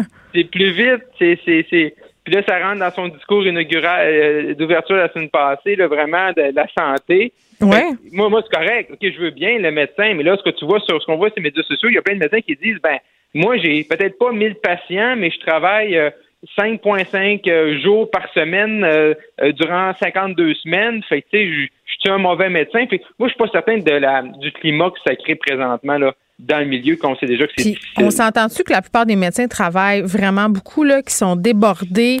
Euh, je trouve que souvent, on est très prompt à critiquer les médecins à cause qu'ils gagnent un bon salaire, tu sais, puis ça, ça, vient chercher euh, euh, parfois, bon, un petit côté peut-être judéo-chrétien, là, que les gens qui font de l'argent n'aiment pas mm. trop ça. mais bon, après ça, qu'est-ce qu'on fait? Je veux dire, il y a des, les médecins, ils sont libres de faire des choix aussi, là, sont pas enchaînés, même si ce sont des travailleurs, entre guillemets, euh, autonomes, mais qui ont un seul client, l'État, bien souvent. Je veux dire, j'ai de la misère à voir comment il va réussir euh, dans ce dossier-là, qui est quand même un dossier où plusieurs personnes ont échoué avant lui. Là. Mais moi, je trouve ben, que. Oui, vas-y, Elsie. Oui, c'est ça, c'est que ben moi je suis partagée parce que en quelque part, M. Legault nous dit ce matin, euh, M. Barrette avant moi a essayé. Nous, ça fait trois ans qu'on négocie avec la Fédération des médecins, donc le syndicat, et on n'arrive pas à avoir un portrait, on n'arrive pas à trouver une solution, on n'arrive pas à faire en sorte que, parce qu'il a l'air de dire qu'il y a environ 1000 médecins là, sur les 10 000 qui feraient pas, là, euh, qui correspondraient pas du moins aux critères. Donc, s'il y a un problème, tu sais, donc si ces médecins-là euh, c'est justifié qu'ils soient pas dans les groupes de famille parce qu'il y en a qui disent qu'ils sont professeurs à l'université ou qu'ils font autre chose. Mm-hmm. Ben c'est quoi le problème tu Donc euh, moi je me mm. dis si les gens font leur travail correctement, ben le gestionnaire qui va analyser le dossier du médecin va faire ah ben oui lui on comprend pourquoi il fait juste faire x y z pourquoi il est pas dans un GMF et donc il y a, il est où le problème? Tu sais moi c'est un peu ça c'est qu'à un moment donné Là, on ne sait pas. Donc, il y a un certain nombre de médecins qui participent pas comme le souhaiterait euh, l'organisation, si on veut. en même temps, ils peuvent euh, gérer leur vie comme ils veulent. Mettons que moi, je suis ben médecin. là... Pourquoi une infirmière, elle, on saurait exactement et où, puis le médecin, lui, on saurait pas. oui, il est travailleur autonome, mais en même temps, il y a aussi, pour être dans le service public, un certain nombre d'heures à donner. Oui, c'est sûr qu'il y a des dérives. Euh, ça, c'est ça. Puis, je suis d'accord avec toi qu'on exige des infirmières d'être là en tout temps, puis que si je suis médecin, ben, on devrait le savoir un peu parce que là, le problème que, que M. Legault expose, puis je trouve que c'est un problème réel, c'est que les directeurs de C3S dans une région donnée, ils ont aucune espèce d'idée ce que font les médecins de famille. C'est quand même, c'est quand même surprenant. Donc là, tu essaies d'organiser euh, je sais pas moi, tes soins à domicile, tu essaies d'organiser tes cliniques, tes GMF, tes CLSC, tu sais même pas son où. Tu as juste comme une liste de, de disponibilité dans laquelle tu peux piger. Oui, ce qu'on veut dire, c'est qu'ils sont pas, sont pas nécessairement en train de jouer au golf, ces médecins-là. Non, c'est ça le point. Mais non, mais on prend. Mais moi, je pense pas ça non plus. C'est juste de dire comment on peut s'organiser mieux. Donc, si les médecins ont rien à cacher puis font les choses correctement, mm. ben, qu'ils mettent quatre sauts de temps, c'est quoi le problème? C'est vrai. Marc-André? Oui, mais c'est ça, c'est parce que c'est tout le temps les gros chiffres. Hein. M. Legault, là, puis on l'a vu ça avec la vaccination des médecins. OK, il y a 600 médecins. Là, c'est sûr, nous autres, tout le monde, on commence ça, puis tout ça, puis là, on se rend compte qu'il y a plein de doublons, puis, ça, puis on arrive à deux, 200 puis 250, puis là, ça continue à diminuer. Là, on nous arrive 1000. fait que là, il y a 1000 médecins là, qui jouent au golf après-midi, qui font du vélo, qui font du tricot. Mais là, tu sais, comme elle disait, là, un, un si on fait le tour de tout un chacun, ben là, il y a peut-être plein de plein de situations, un prof, un ci, un ça, qui fait en ben sorte que, OK. Puis aussi, les gouvernements, puis tout le monde, on le dit tous, hein, travail, famille, concilier ça. Fait qu'il faut mm-hmm. juste être conscient, peut-être que les médecins aussi ont des familles, puis peut-être que. Ben, puis sont souvent euh, mariés avec d'autres médecins, fait que c'est un peu compliqué à gérer, ça, je peux vous le dire. Puis il y a des pré-retraités, donc il y a des gens qui veulent plus faire du 50 heures semaine, veulent faire du 20 heures. Mais c'est correct, mais de. Ben oui. oui. mais on devrait peut-être faire des catégories, quelque chose, parce que là, on est juste dans le néant. Puis ça, je pense que ça fonctionne pas. Il faut hmm. être capable d'avoir euh, le portrait, puis on n'a pas de portrait. Puis Marc-André en parle depuis des mois, justement, du fait qu'on n'est pas capable de savoir là, qui, qui est vacciné, qui, qui a quoi. Ben, tu sais, je pense que ça fait partie un peu de ça, d'être capable de mettre un peu d'ordre dans la structure pour savoir, coudons, sont où mes effectifs, ils font quoi, ils dorment où, euh, tu sais. Ben, ben on, déjà, déjà, ils ont la liste, tu sais, puis d'un côté, tu dis, moi, je suis un peu mitigé là-dessus, mais tu sais, là, ils ont la liste, puis le gouvernement, ils savent pas s'ils ont le droit de la donner au PDG, tu sais. Là, on va-tu passer un mois à savoir si, tu sais, si on peut donner la liste? Hey, là, t'as peu, là, tu sais, je veux dire, OK, on a la liste, il y a un problème de, c'est pas, pas, pas, top secret, là, je veux dire, bon, peut-être qu'il y a des médecins qui seront pas contents, mais mais si tu es un médecin. Pour qu'on améliore le réseau, ouais. Exactement. Puis si tu es un médecin le réseau public, ben, il me semble que c'est légitime que ton employeur sache grosso modo où tu dépenses ton temps. Puis oui, ah, mais il y a des médecins qui sont pas d'accord, euh, qui, sont, qui disent qu'ils sont des travailleurs autonomes, mais, mais, oui. mais je vous entends. C'est là que c'est délicat parce qu'effectivement, on n'a pas besoin d'avoir une guerre ouverte avec les médecins de famille. Ben, c'est là que je vous C'est pas le temps de tout ça. Fait que là, comment ils vont réussir à euh, naviguer là-dedans, c'est pas évident pour tout. Bon, je veux qu'on ait le temps euh, de faire l'autre sujet sur le, évidemment, le remaniement ministériel. Hier, vous avez réagi à chaud à On est au lendemain euh, de ce conseil euh, des ministres. Euh, les gens ont eu le temps de réfléchir, de, considérer quelques candidatures. Là, Elsie, tu voulais parler notamment de la nomination de Stephen Guilbeault qui fait réagir. Ben c'est sûr que ça fait réagir beaucoup, tant positivement que négativement. Donc, euh, c'est d'ailleurs pour ça que M. Trudeau l'avait pas nommé la première fois. Je pense qu'il était pas prêt à aller aussi loin. Mais si M. Trudeau a nommé M. Guilbeault cette fois-ci, c'est, je pense, euh, qu'il prépare son leg et qu'il veut marquer un grand coup sur cette question-là. Donc, c'est sûr que pour les environnementalistes, pour le Québec en général, parce que je pense que d'un point de vue euh, global, c'est sûr qu'au mm. Québec, il y a quand même certaines personnes euh, qui s'y opposent, mais globalement, on est écolo, je pense, puis on n'a pas d'enjeu avec le pétrole. les enjeux viennent de, surtout de l'Ouest du Canada. Donc, euh, c'est sûr que c'est un gros pari que prend Monsieur Trudeau. Mais comme, tu sais, j'écoutais Monsieur Guilbeault euh, ce, ce, matin. Mm-hmm. Euh, dans l'Ouest aussi, là, il y a des gens qui veulent une transition énergétique, une transition écologique. Donc, euh, à suivre comment ça va se dérouler sous trame de fond du référendum qui veut changer la donne sur la péréquation. On sait que ben, la, la, la, la, vache à lait, c'est quand même le produit qui, qui sort de, du pétrole. Donc, c'est un gros enjeu, mais moi, en tout cas, je suis très satisfaite de ça. Je trouve que globalement, c'est un bon conseil des ministres que M. Trudeau a annoncé. Ça a été lent, ça a été long. Mais, euh, tu sais, Mélanie Joly, un, cabinet plus féminin, euh, il y a des bons coups là-dedans. Marc-André?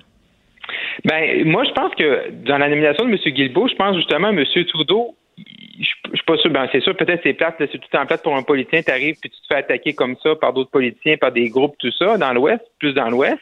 Mais je pense que pour M. Trudeau, c'est quand même, lui, il doit être quand même un peu content. Et je m'explique, c'est que il veut s'assurer de garder le vote vert. Là, il faut qu'il passe de la parole aux actes. Il a déçu beaucoup de, de gens pour qui les enjeux environnementaux, c'est leur préoccupation numéro un lorsque c'est le temps d'aller aux urnes. Hmm. Euh, on voit que le Parti vert, là, ben, il existe presque plus. Fait que pour garder ce vote-là, pour aller chercher aussi des gens du NPD, parce que, tu sais, là, je sais que vous allez avoir mal au cœur, mais tu sais, si M. Trudeau prépare déjà la prochaine campagne, que ce soit lui ou pas lui, fait que là, ça fait en sorte que euh, on est déjà en train de préparer ça. Fait que de voir que M. Guilbeault est critiqué, ben ça prouve que M. Trudeau euh, est ambitieux sur cet enjeu-là. Fait que dans la clientèle qu'il vise comme électorat, ben c'est pas mauvais. C'est parce que ça prouve que ok, t'as mis quelqu'un qui, a des idées, euh, qui, qui, va aller au bout de l'exercice. Fait que pour M. Trudeau, c'est pas mauvais.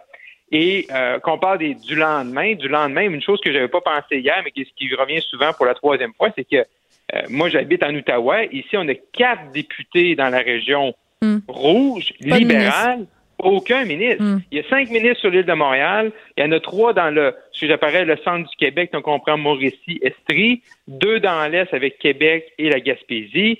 sais, ici, la, la ministre la plus proche est une ministre qui est du côté d'Ottawa. Mona Fortier, qui est rendue présidente du Conseil du Trésor, une bonne candidature. Mais pour les élus ici en Ottawa, il n'y a pas personne qui va aller voir Mme Fortier. Mm. Euh, elle n'est pas dans notre dans notre euh, dans notre cercle géographique un peu de, des enjeux de l'Outaouais. Euh, je pense que c'est, c'est comme si on prend l'Outaouais un peu pour acquis. Là. Mm. Votre, votre rouge, les gens là-bas, des fois, c'est à Québec, après Montréal, souvent ils pensent que l'Outaouais n'existe plus. Puis là, à Ottawa, ben, ils disent, ben, on est proches, ils viendront nous voir. Oui, vous êtes comme un peu euh, poignant de deux chaises, j'ai l'impression. Donc, ce que je comprends, euh, puis on se laisse là-dessus, là, c'est que, somme toute, c'est un conseil des ministres euh, réussi, mais on verra. On verra dans les prochains les mois. Exactement, oui, mm-hmm. très bien. bonne fin de journée à vous deux. On se retrouve demain. Merci, Marc-André. Bye-bye. À demain. Geneviève Peterson. Une animatrice pas comme les autres. Cube Radio. On est avec Luc La Liberté. Salut, Luc. Oui, bonjour Geneviève. On se parle d'un roman aujourd'hui. Ben oui, écoute, connaissant bien sûr ton, euh, ton bagage littéraire, oui. Euh, tes, tes, tendances ou tes goûts naturels, euh, un roman, mais qui s'invite. Un, c'est un roman qui a été primé, c'est un prix Pulitzer en 1998, mhm. mais c'est un roman qui soudainement apparaît dans une campagne électorale. Écoute, c'est comme si notre actualité euh, s'enchaînait d'elle-même pour nous, nous, apporter du matériel. C'est une course euh, politique, une course donc électorale dont on s'est parlé il y a très très peu de temps. C'est la course en Virginie pour le poste de gouverneur. OK. Puis pourquoi ce roman-là s'invite dans cette course-là?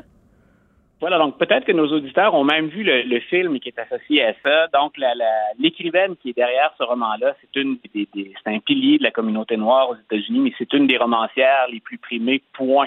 Peu importe euh, qu'on associe ça à la question raciale ou pas, c'est Toni Morrison. Oui. Qui, euh, qui, a également voilà, été une universitaire là, réputée. Je l'ai rencontré, moi, Toni Morrison. Euh, oui, une fois dans ma vie, et je vais m'en rappeler toujours, c'était au Festival américain en banlieue de Paris.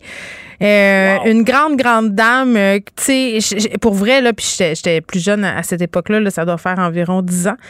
Euh, j'étais très, très impressionnée par cette dame-là. J'avais même peur de l'approcher, mais à un moment donné, on, était dans la même pièce. Et vraiment, elle, elle parlait aux gens. Une personne très, très accessible, je dois dire. Oui, voilà c'est la réputation qu'elle avait. Puis c'est oui, moi, écoute, je, suis jaloux, je te le, je te le confirme. oui. Donc, je, je, confesse la chose. Mais ce qu'elle dégage dans les différentes entrevues dans lesquelles je l'ai vue ou dans les, euh, les, manifestations auxquelles elle a participé, mm. c'est carrément l'impression qu'elle donne.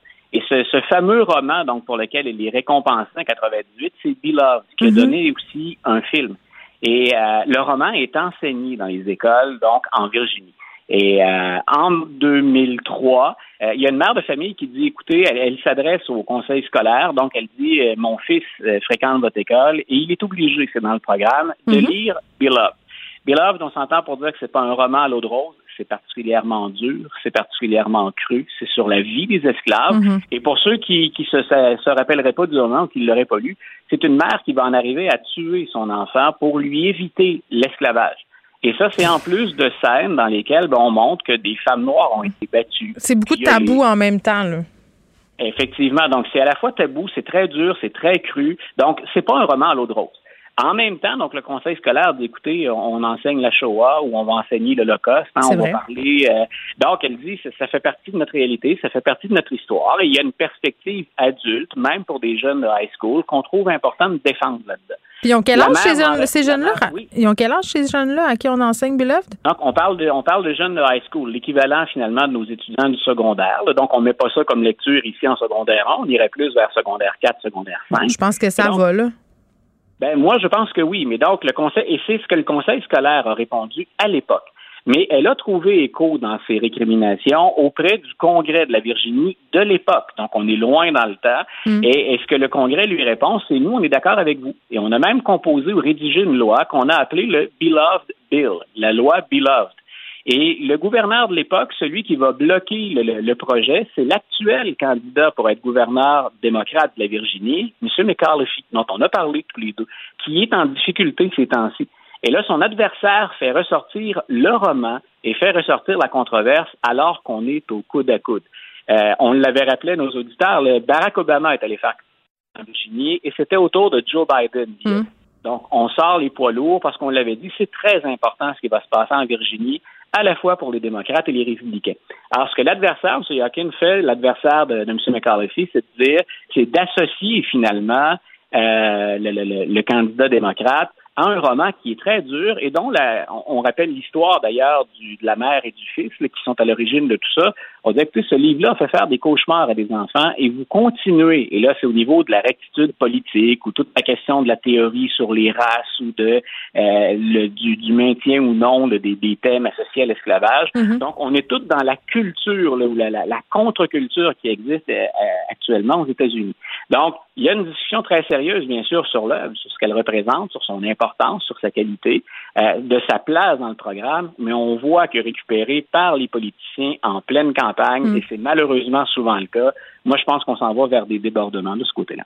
Bien, c'est quand même euh, des questions qui sont épineuses. Puis moi, je me rappelle euh, à l'époque, ouais. Luc, en secondaire 5, on avait un prof, euh, Yvon Robert Côté, qui a été un des profs qui m'a le plus marqué, un enseignant de français extraordinaire, qui prenait pas ses étudiants pour des imbéciles, là, il faut le dire, qui faisait ben, lire des livres compliqués avec des thématiques souvent, bon, un peu plus, j'allais dire, dangereuses, c'est pas le bon, c'est pas le bon terme, là, des thématiques sensibles, disons ça comme ça. Oui, puis puis il y avait eu quand même quelques parents, puis même quelques profs qui avaient émis des malaises par rapport à des livres qui étaient au corpus. Mais moi, j'en garde un, très bon souvenir. Mais c'est toujours c'est toujours très, très délicat, ces questions-là. Euh, la façon dont on enseigne certains contenus, certains ouvrages aussi. On pourrait faire des parallèles, par exemple, à la façon dont on enseigne l'histoire euh, des peuples autochtones ou, on, la façon dont on gère justement ce dossier-là dans nos écoles ici au Québec. on est en plein ben, là-dedans. Là. Geneviève, moi, je suis content que tu ouvres la porte vers ça parce que tu vois, un des dossiers que je surveille avec beaucoup d'attention, c'est comme père, c'est comme prof, comme citoyen, c'est la décision. C'est d'abord M. Legault qui avait annoncé ça, puis le ministre Roberge ensuite. On met de côté ECR, euh, alors qu'on réfléchissait sur ce cours-là, on a décidé de le mettre de côté, puis on, implante un nouveau cours. Moi, ce que je surveille, c'est que un comme l'autre, j'étais capable de les défendre, ces deux cours-là. Le nouveau qu'on propose ou celui qu'on a enlevé. Hmm. Il faut voir, bien sûr, c'est toujours l'application. Comment, qu'est-ce qu'on va mettre dedans, qu'est-ce qu'on va permettre comme moyen aux profs de le faire. Mais il faut que ces cours-là nous permettent d'aborder les questions sensibles sans qu'on sente là-dedans la récupération politique.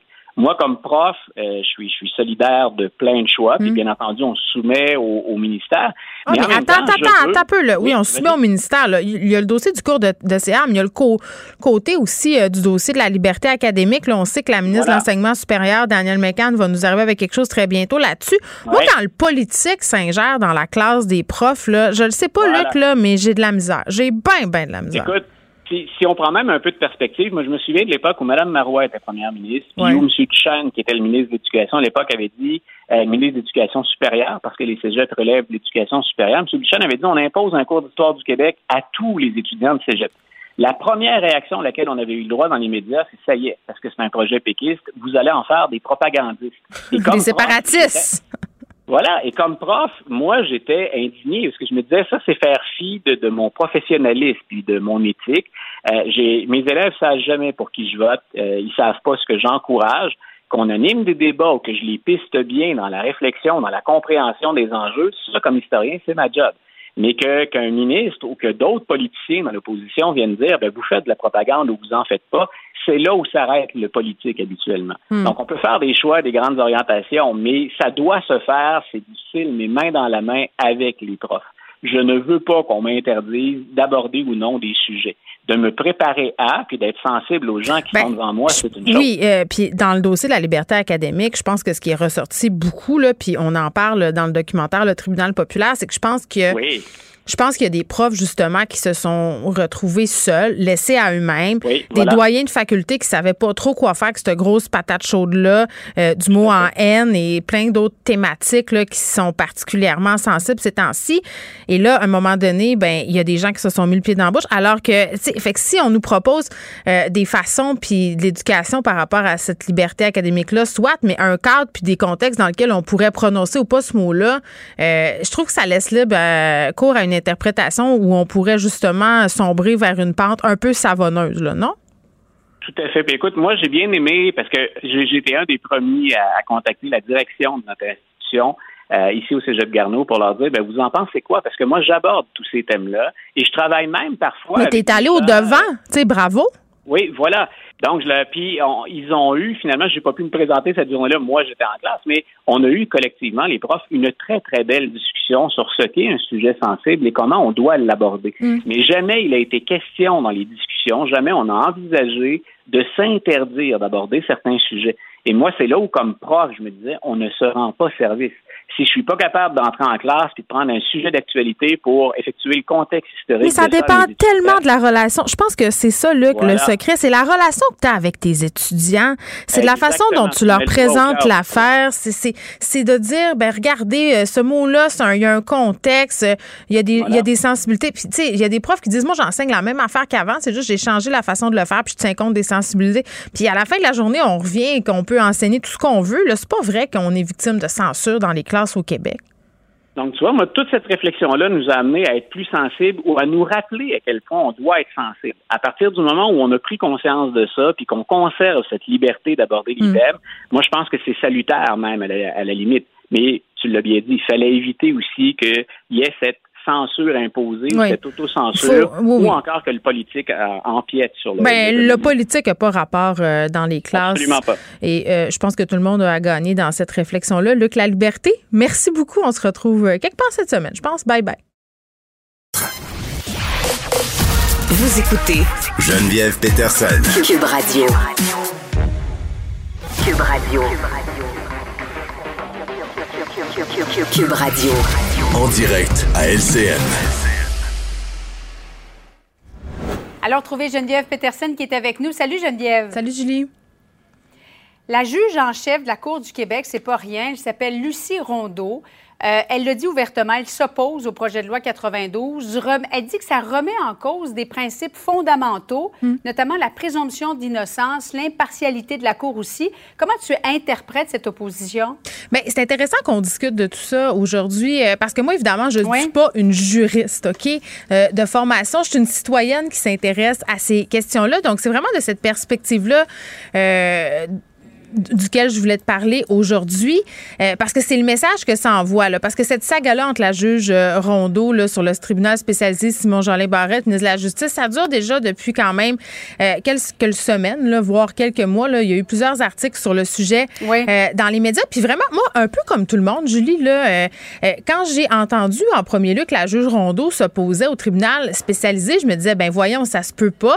C'est impossible parce que, bon, on a eu ce rapport rebâtir la confiance qui faisait des recommandations, puis la, L'une des mhm. recommandations principales, c'est le tribunal spécialisé. Fait que je me suis dit, ben voyons, c'est épouvantable, mais, mais c'est bien plus compliqué que ça. C'est plus nuancé que ça aussi. Puis là, il faut, faut, voir un peu comment tout ça s'est goupillé. Euh, ce que je comprends, moi, c'est que la juge en chef, Mme Rondeau, la juge Rondeau, donc, elle, dès qu'elle a lu ces recommandations-là, elle est tout de suite partie de son côté, puis elle a fondé, euh, si on veut, une initiative qui s'appelle Accès, là, où on prenait en compte certaines recommandations, la formation des juges, l'accompagnement des victimes.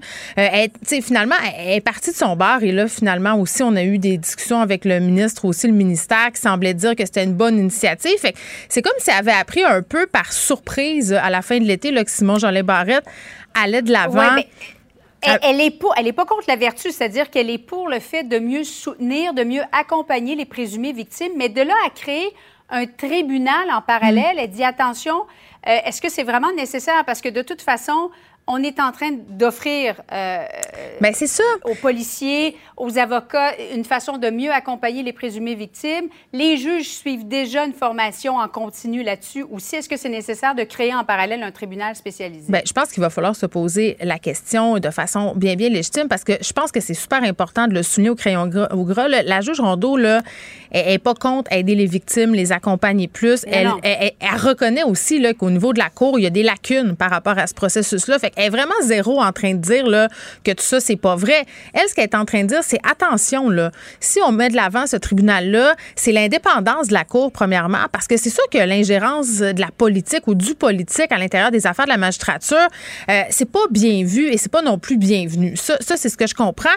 Puis c'est vrai que euh, avec ce tribunal spécialisé-là, ben si on veut, on perd un peu même euh, du côté de la magistrature là, sur le choix des juges, l'endroit où les juges aussi vont pouvoir officier et tout ça. Donc c'est quand même une pas le type de cause qui ben pourrait éventuellement être entendu devant le tribunal. Alors déjà là, il y, a, de l'ingérence de la part de Québec, mm. selon elle. Ben oui, puis ce que je trouve dommage, c'est le message que ça envoie aussi, parce que là, on a d'un côté la juge Rondeau qui a des doléances qui sont, bon, quand on s'y attarde un peu, parfaitement légitimes. tout le monde veut qu'on ait une justice impartiale. Tout le monde veut que, euh, bon, les, présumés euh, agresseurs aient droit à la présomption d'innocence, qu'ils aient droit à une défense pleine et entière. tout le monde, notre droit est fondé là-dessus. Donc, tout le monde s'entend euh, là-dessus. Après ça, ben moi, tu sais, d'un point de vue citoyen, je regarde ça, puis ça a l'air d'être une chicane entre Simon Jolin Barrette la juge Rondeau, où on tire un peu la couverte chacun de notre barre, comme un peu pour chacun garder sa chasse gardée.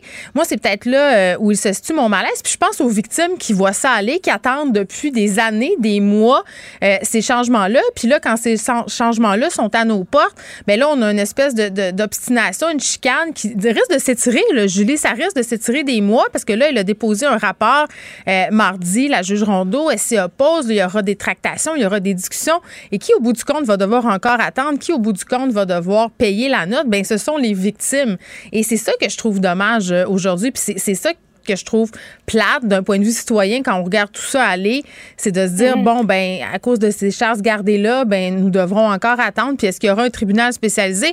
Moi, tribunal spécialisé ou pas, honnêtement, qu'on appelle ça tribunal spécialisé au projet accès ou peu importe, ce qui est important, c'est qu'on applique les recommandations du rapport. Ça finit là et de mieux accompagner les présumés ben victimes. Et ça, là-dessus, tout le monde s'entend. C'est déjà commencé, paraît-il. conflit de, de personnalité. Là. Exactement.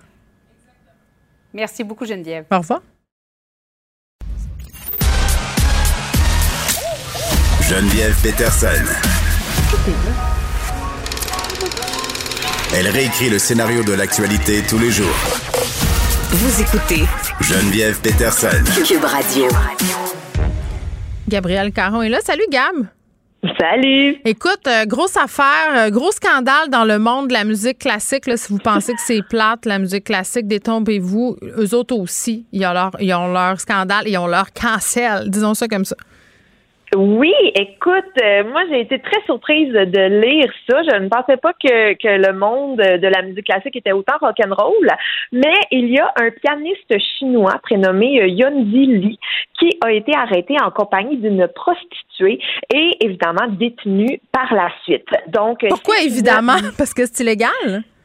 Ben parce que euh, on, en Chine, en fait, la sollicitation de prostitution est passable, passible pardon, d'une euh, peine d'emprisonnement de 15 jours et d'une amende qui peut atteindre 1000 dollars canadiens. Mm. Donc, il a été détenu. Mais, tu sais, jusque-là, j'ai envie de dire aux États-Unis, ça, c'est quasiment euh, la routine. Combien de vedettes ont été arrêtées, sont sorties de prison et ont continué euh, leur carrière. Mais en Chine, ce n'est pas comme ça que ça passe, que ça se passe, en fait. Parce que, bon, quand il s'est fait arrêter, les médias chinois ont comme donné des indices à la population, euh, sans le nommer nécessairement. Là, on parlait de l'arrestation d'un prince du piano. on a partagé une photo d'un clavier avec un petit commentaire euh, digne d'un film de détective des années 80, là, hmm. où on pouvait lire euh, Il n'y a pas que le blanc et le noir dans le monde. Il faut tracer clairement la ligne entre le blanc et le noir. C'est cute, hein? Comme les touches d'un piano. Exact. Fait tout le monde se doutait que c'était Yon Dili. Et lui, c'est une méga star euh, en Chine. Son public compte. Euh, Mais tout le monde est une méga star en Chine. c'est ça que j'ai. On dirait que c'est l'impression que j'ai.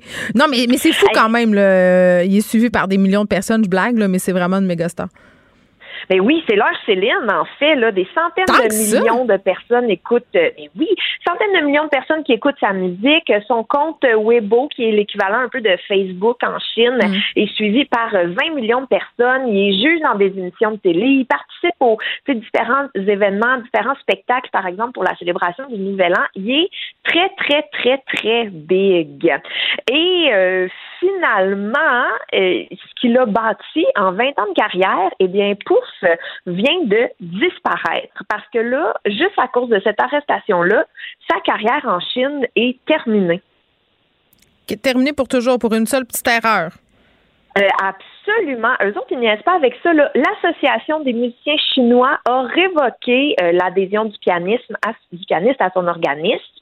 Euh, L'Association chinoise des arts et du spectacle demande au public de le boycotter. Mais voyons! Moins. et toutes les émissions auxquelles il a participé ont été enlevées des plateformes de streaming. Donc, ça, c'est de la vraie cancel culture, gang. Si vous posez la question, là, c'est pas mal ça. Là. effacé de la surface de la Terre. Eh oui, puis en plus, ce que j'ai trouvé intéressant, mais en même temps un peu triste, c'est que c'est pas le premier. Parce que depuis 2014, on parle d'une douzaine de personnalités publiques euh, qui sont tombées en fait sous le coup de la répression de Pékin, qui vise à euh, endiguer en fait le mauvais comportement des personnalités célèbres. Eux, leur mentalité, c'est t'es célèbre, tu dois avoir un comportement irréprochable. C'est vraiment euh, une campagne qui vise à s'assurer que l'élite culturelle chinoise mm. sert de modèle moral au Ben, écoute, écoute, euh, je suis pas en train de dire euh, que je cautionne que cet homme-là soit allé voir une prostituée parce qu'on sait pas c'était qui, là, cette travailleuse du sexe-là. Est-ce qu'elle était consentante? Est-ce qu'elle était exploitée? Ça, c'est un autre dossier, mais il me semble, en tout cas, la, la, la conséquence euh, me semble lourde pour cette personne-là qui a été, pour ainsi dire, la carte. J'imagine qu'il va pouvoir vivre sur ses deniers accumulés hein, pendant toutes ces années. Gabriel, mais c'est ça. Moi, je, je suis pas trop au courant de l'histoire euh, qui se passe avec cet homme-là, donc je vais m'abstenir de me prononcer. Euh, je vais me prononcer sur les hippopotames, par contre, parce qu'on va parler d'hippopotames. C'est l'animal qui me fait le plus peur. C'est avec toi qu'on parlait de ça, hein, c'est hypocrite, un hippopotame, c'est voire même violent que leurs grandes dents. Ils, ils, attaquent du monde, puis on fait des tutos avec ça pour les enfants. Euh, c'est pas pour rien peut-être que. Pablo Escobar en avait. Il s'identifiait peut-être à l'hippopotame. Mais là, c'est assez insolite, les hippopotames de Pablo qui vont devenir des personnes légales. De que c'est? Écoute. On est dans l'insolite, là, aujourd'hui. On est vraiment dans. Ben, tu m'as dit hier que tu aimais ça parler d'animaux. Fait qu'écoute, C'est vrai. je t'amène, même si ça te fait peur, les hippopotames, désolé. Grande terreur. Euh, Pablo Escobar, là, donc juste pour nous remettre en contexte, narcotrafiquant colombien qui a été euh, le kingpin de la cocaïne dans les années 80 en Colombie, ben à son apogée a importé quelques hippopotames pour euh, son zoo personnel parce que pourquoi pas. Hein? Et là, en 93, quand il a été abattu par les forces de sécurité colombiennes, ben la plupart des animaux ont été vendus. Donc flamants roses, girafes, zèbres, kangourous, ils ont tous trouvé preneurs sauf les hippopotames. Alors, ils ont été lâchés lousses en Colombie. Et qu'est-ce qu'on fait quand on s'ennuie? Ben, on se reproduit. Alors, euh, ils sont devenus la plus grande colonie d'hippopotames vivant hors d'Afrique. Tout ça à cause de Pablo Escobar. Et euh, ils sont devenus, en fait, c'est ça, là, trop nombreux. Ils sont devenus un souci environnemental et mm. une menace pour les habitants du coin parce que, comme tu disais, c'est ultra violent. C'est agressif au bout. C'est, oui. Donc là, ils sont laissés à eux-mêmes, c'est ça que je comprends ou pas? Ben ils ont-tu des gardiens du popo? Ben, je pense pas. De ce que j'ai compris, ils sont vraiment laissés à eux-mêmes dans la mm. nature et on cohabite un peu avec ça. Mais pour éviter là qu'il y ait plus d'hippopotames que de Colombiens, le gouvernement a commencé à stériliser les animaux et à leur euh, envoyer des contraceptifs, des contraceptifs, oui, par euh, des fusils à fléchettes. Pour. Euh, mais moi, c'est l'image de la sarbacane, ça m'a toujours fait rire, je m'excuse. Mais bref, c'est comme ça la technique qui était utilisée pour essayer de contrôler un peu la population. Et jusque-là, tout allait bien. Mais non, il y a un avocat qui a déposé en juillet un recours en justice au nom des hippopotames de Colombie. ben, ben, écoute, il y a des gens qui ont, qui ont des passe-temps euh, comme. Hein? C'est ça. Ben, on ne sait pas qu'est-ce qu'il en retire. Choisir hein? ses batailles. Choisir ses batailles, c'est ça qu'on dit. Lui, il a choisi la bataille des hippopotames. Ben oui, en fait, lui, il veut que empêcher que les hippopotames soient euthanasiés, puis il veut aussi que le Mais gouvernement. Ça, je comprends. Là. Je peux comprendre que c'est un peu cave qu'on laisse des hippopotames comme ça à eux-mêmes, puis qu'on veuille les relocaliser, mais d'en faire des personnes morales, parce que là, c'est ça, je comprends. Là. Oui, mais en fait, c'est pas une première. Là. La Colombie reconnaît déjà une personnalité juridique aux animaux. Et là, évidemment, euh, les États-Unis ne pouvaient pas s'empêcher d'intervenir. Donc, euh, l'association Animal Legal Defense Fund a fait une demande à deux experts en stérilisation euh, pour leur permettre d'aller témoigner en Colombie pour appuyer le recours. Et à noter que l'association représente déjà un cheval nommé justice dans un cas de cruauté et de négligence envers un animal. Bon. Attends, mais, mais moi, ça me fait penser à ces histoires-là. -là, c'est comme les gens qui sont riches et qui lèguent tout à leurs animaux, là, comme Karl Lagerfeld qui a donné une partie de sa fortune à Chance. Mais il s'appelle son chat? Euh, Poupou, Chouchou. Euh, en tout cas, il y a une espèce de nom de même. Ça ressemble à Oupette ou un truc genre. Mais, mais je trouve ça fascinant. Je trouve ça fascinant. Ceci dit, euh, ça me fascinera aussi toujours les gens qui ont des animaux sauvages. Ah, Choupette. Merci, Achille. s'appelle Choupette, le chat de Karl Lagerfeld. Mais, mais c'est ça, tu sais, les gens, euh, puis on en parlait euh, par rapport à la série Tiger King, là, les gens qui ont des animaux absolument euh, inconcevables à la maison, là, un ranch d'hippopotame, des antilopes, là, tu me parlais des zèbres en fuite. Calmez-vous la gang un moment donné, là. Qu'est-ce que, qu'est-ce quoi le problème avec les chiens puis les chats puis les petits oiseaux, hein? vous voulez plus? Je pense qu'il y a beaucoup quelque chose comme une virilité transposée, Gab, peut-être en la personne des hippopotames versus. Écoute, ça fait Tu connais le proverbe, hein? Si, on dit grosse corvette, mais c'est peut-être que quand tu as des animaux comme des tigres, euh, des, des, des, éléphants, euh, des hippopotames, ben là, euh, t'envoies un message clair à tes ennemis. Quand sais-je? Quand sais-je? c'est une belle théorie, par contre. Ben, je pense que ça se tient. Je pense que ça se tient parfaitement. Je trouve que, tu regardes juste les chiens que les gens ont, là. C'est vrai, il y a des gars souvent qui veulent faire leur gros tog, là, qui ont des genres de races euh, supposément éparentes. Là. Je veux pas en nommer parce que je veux pas ostraciser les races de chiens, mais je pense que tout le monde sait à quelle race je fais référence. Hein? Ça On devient a comme. Un visuel. t'as tout un. Oui, t'as un visuel. Moi, j'ai un cavalier King Charles, donc vous comprenez à quelle enseigne je loge. C'est à l'enseigne de la douleur, euh, de la douceur. euh, Et là, quand je parle de douleur, je parle de la douleur dans le regard parce qu'ils font pitié. Ils sont, ils sont tellement cute. Donc voilà, c'était mon. Je le sais. Je sais, tu stockes toujours mes, mes photos de chiens euh, sur Internet. Je. Là, je vais arrêter de commenter, ça devient gênant. Non, mais il faut que j'arrête d'en ma- dans- faut que j'arrête d'en mettre à un moment donné. J'ai peur que les gens soient tannés. Puis à chaque fois que je dis je suis tannante avec mes photos, les gens disent non, on veut plus de photos de tout là. Puis c'est œufs poissons.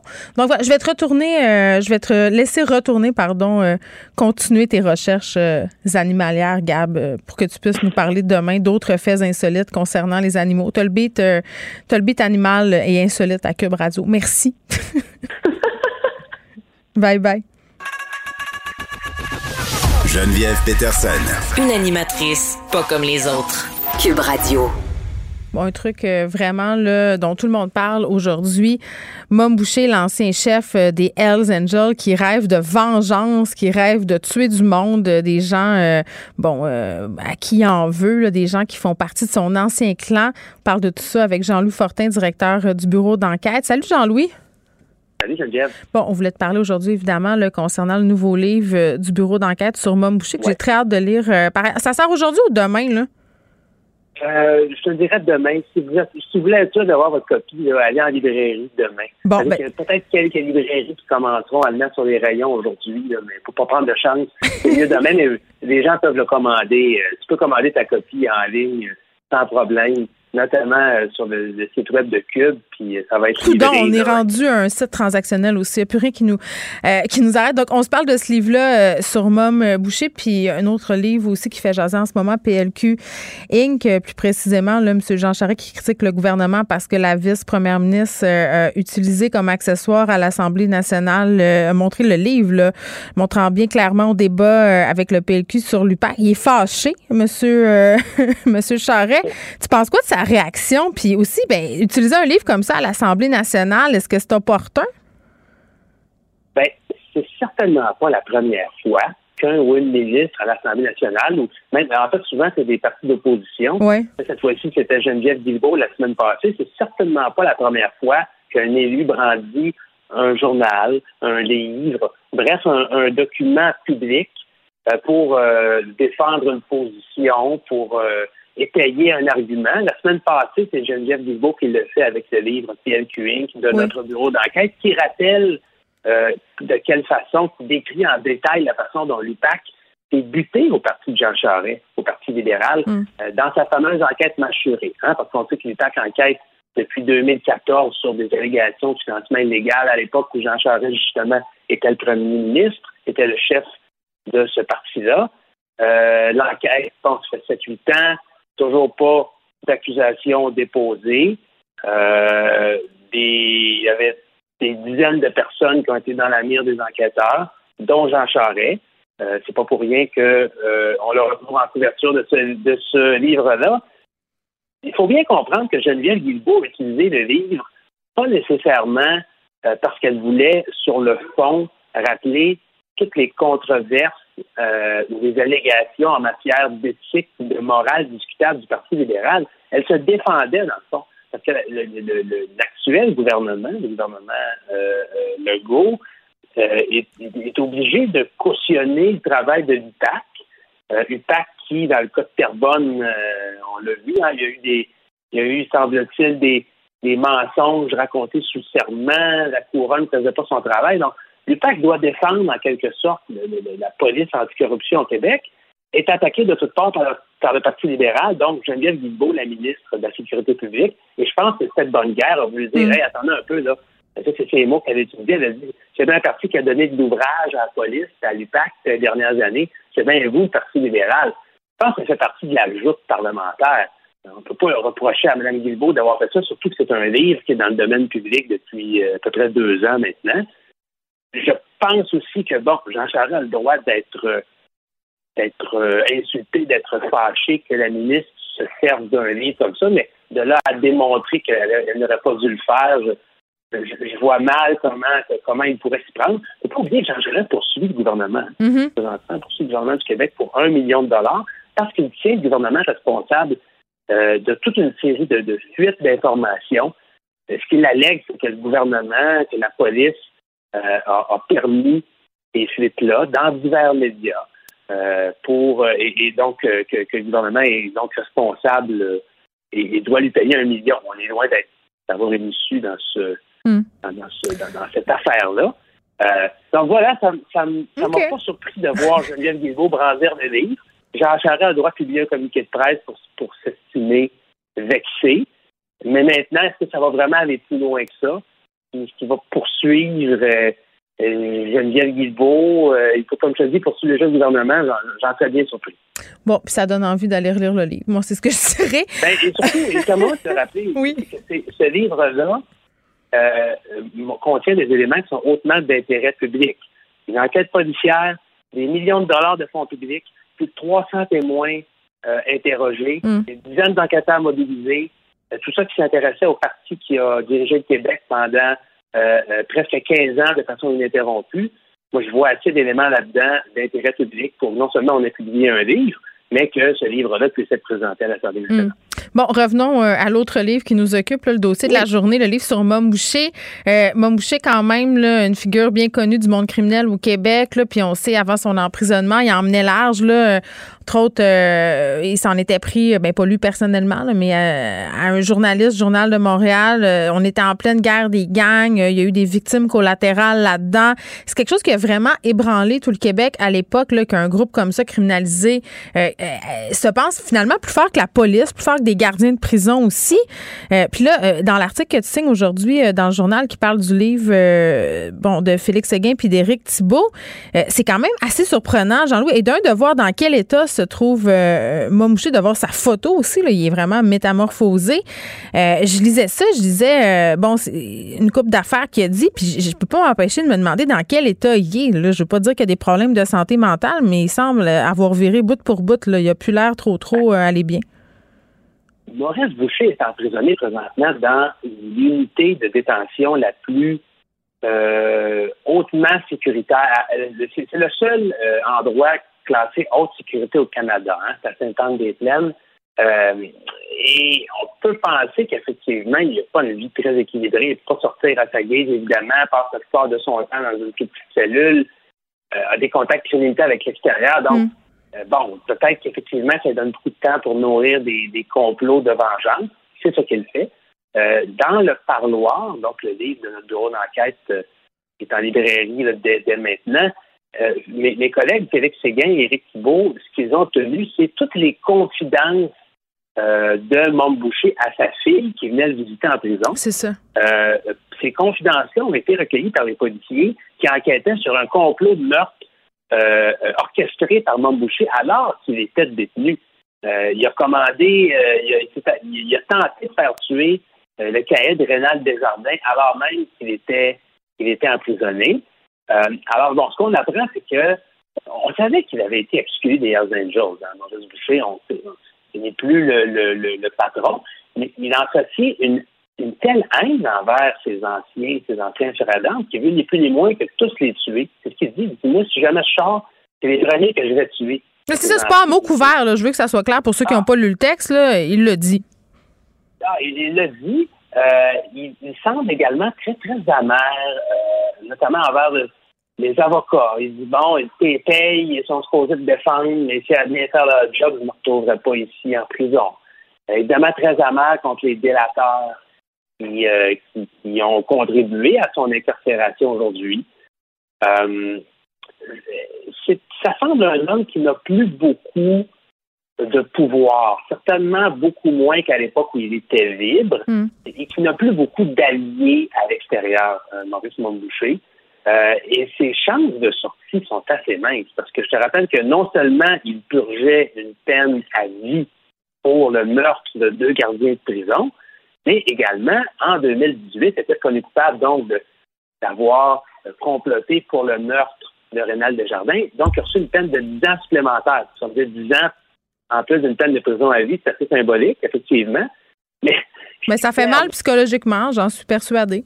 Ben, ben, oui. Puis en plus, c'est que Mettons que, que Boucher se présente dans, quelques années dans la commission des libérations conditionnelles. mettons qu'il y a de la preuve contre lui sur, son repentir puis sur son, sa possible réhabilitation j'ai fait 25 ans, comme ça, je veux sortir. Ah oui, mais là, vous avez essayé de tuer quelqu'un il y a à peine quelques années. Pour ça, vous êtes réhabilité. Donc, ces chances de sortie sont très, très Mais pas juste ça. Vous avez essayé de tuer quelqu'un et vous avez dit clairement que vous vouliez en tuer d'autres si vous sortiez, je veux dire. C'est ça. Il a aussi été impliqué dans des attaques au, au, pic artisanal euh, contre un ancien détenu. Hmm. Euh, il, y a, il, y a, de ça euh, 3-4 ans, si ma mémoire est bonne. Donc, euh, voilà, ces chances de, sortie et de réhabilitation euh, sont, sont, sont, très, très minces. Il ne faut jamais oublier, hein, on pourrait tenter de le prendre en pitié. Maurice Montboucher, on pourrait dire, ah, la prison, c'est pas facile. non, écoute, hey, là a tenté de déstabiliser le système policier et de justice au Québec. Cet homme-là a commandé des meurtres. Cet homme-là a dirigé euh, l'organisation criminelle qui était la plus puissante au Canada pendant plus d'une décennie. Hmm. Donc, ça reste quelqu'un qui est extrêmement, extrêmement dangereux, qui a commis plusieurs crimes. T'as vu. Et donc, il ne faut pas, faut, pas avoir pitié quand on regarde l'état dans lequel il est devenu aujourd'hui. Ben, tu as vu quand même aussi euh, comment il y avait certaines personnes qui l'adulaient dans le monde civil. et quand il faisait des rentrées, des sorties de cours, il saluait la foule. Donc, c'est une figure. je, me rappelle qu'il avait été acquitté euh, avant, il avait été reconnu pas quelques années plus tard, mais son premier procès pour meurtre, était sorti du palais de justice, qui était allé dans un galop de boxe ce soir. il se sentait invincible. C'est ça qui est fou. Là. Mais moi, j'ai une question, OK, Jean-Louis, là, parce que je me dis, OK, on a euh, Mamouché qui est en prison depuis un certain nombre d'années. Euh, il avait du pouvoir, puis à un moment donné, en 2014, il a été hâté euh, des Hells, euh, coupé tous les ponts avec lui. Visiblement, il il est fâché de ça il pourrait avoir tendance à vouloir se venger, non, en, donnant de l'info à la police, en devenant lui-même délateur. Est-ce que c'est un scénario plausible? J'en serais extrêmement surpris. Oui? Euh, il y a eu l'occasion, avant de devenir le, chef euh, sanguinaire qu'il était, il y a eu l'occasion de le faire. Mais, mais la rancœur, dans les, quand on lit dans le parloir, la rancœur des, les propos qu'il tient, la haine qu'il entretient envers mm. le, système de justice, ça m'étonnerait que du jour au lendemain, ce que là revenir sa veste puis se mettre à donner de l'information.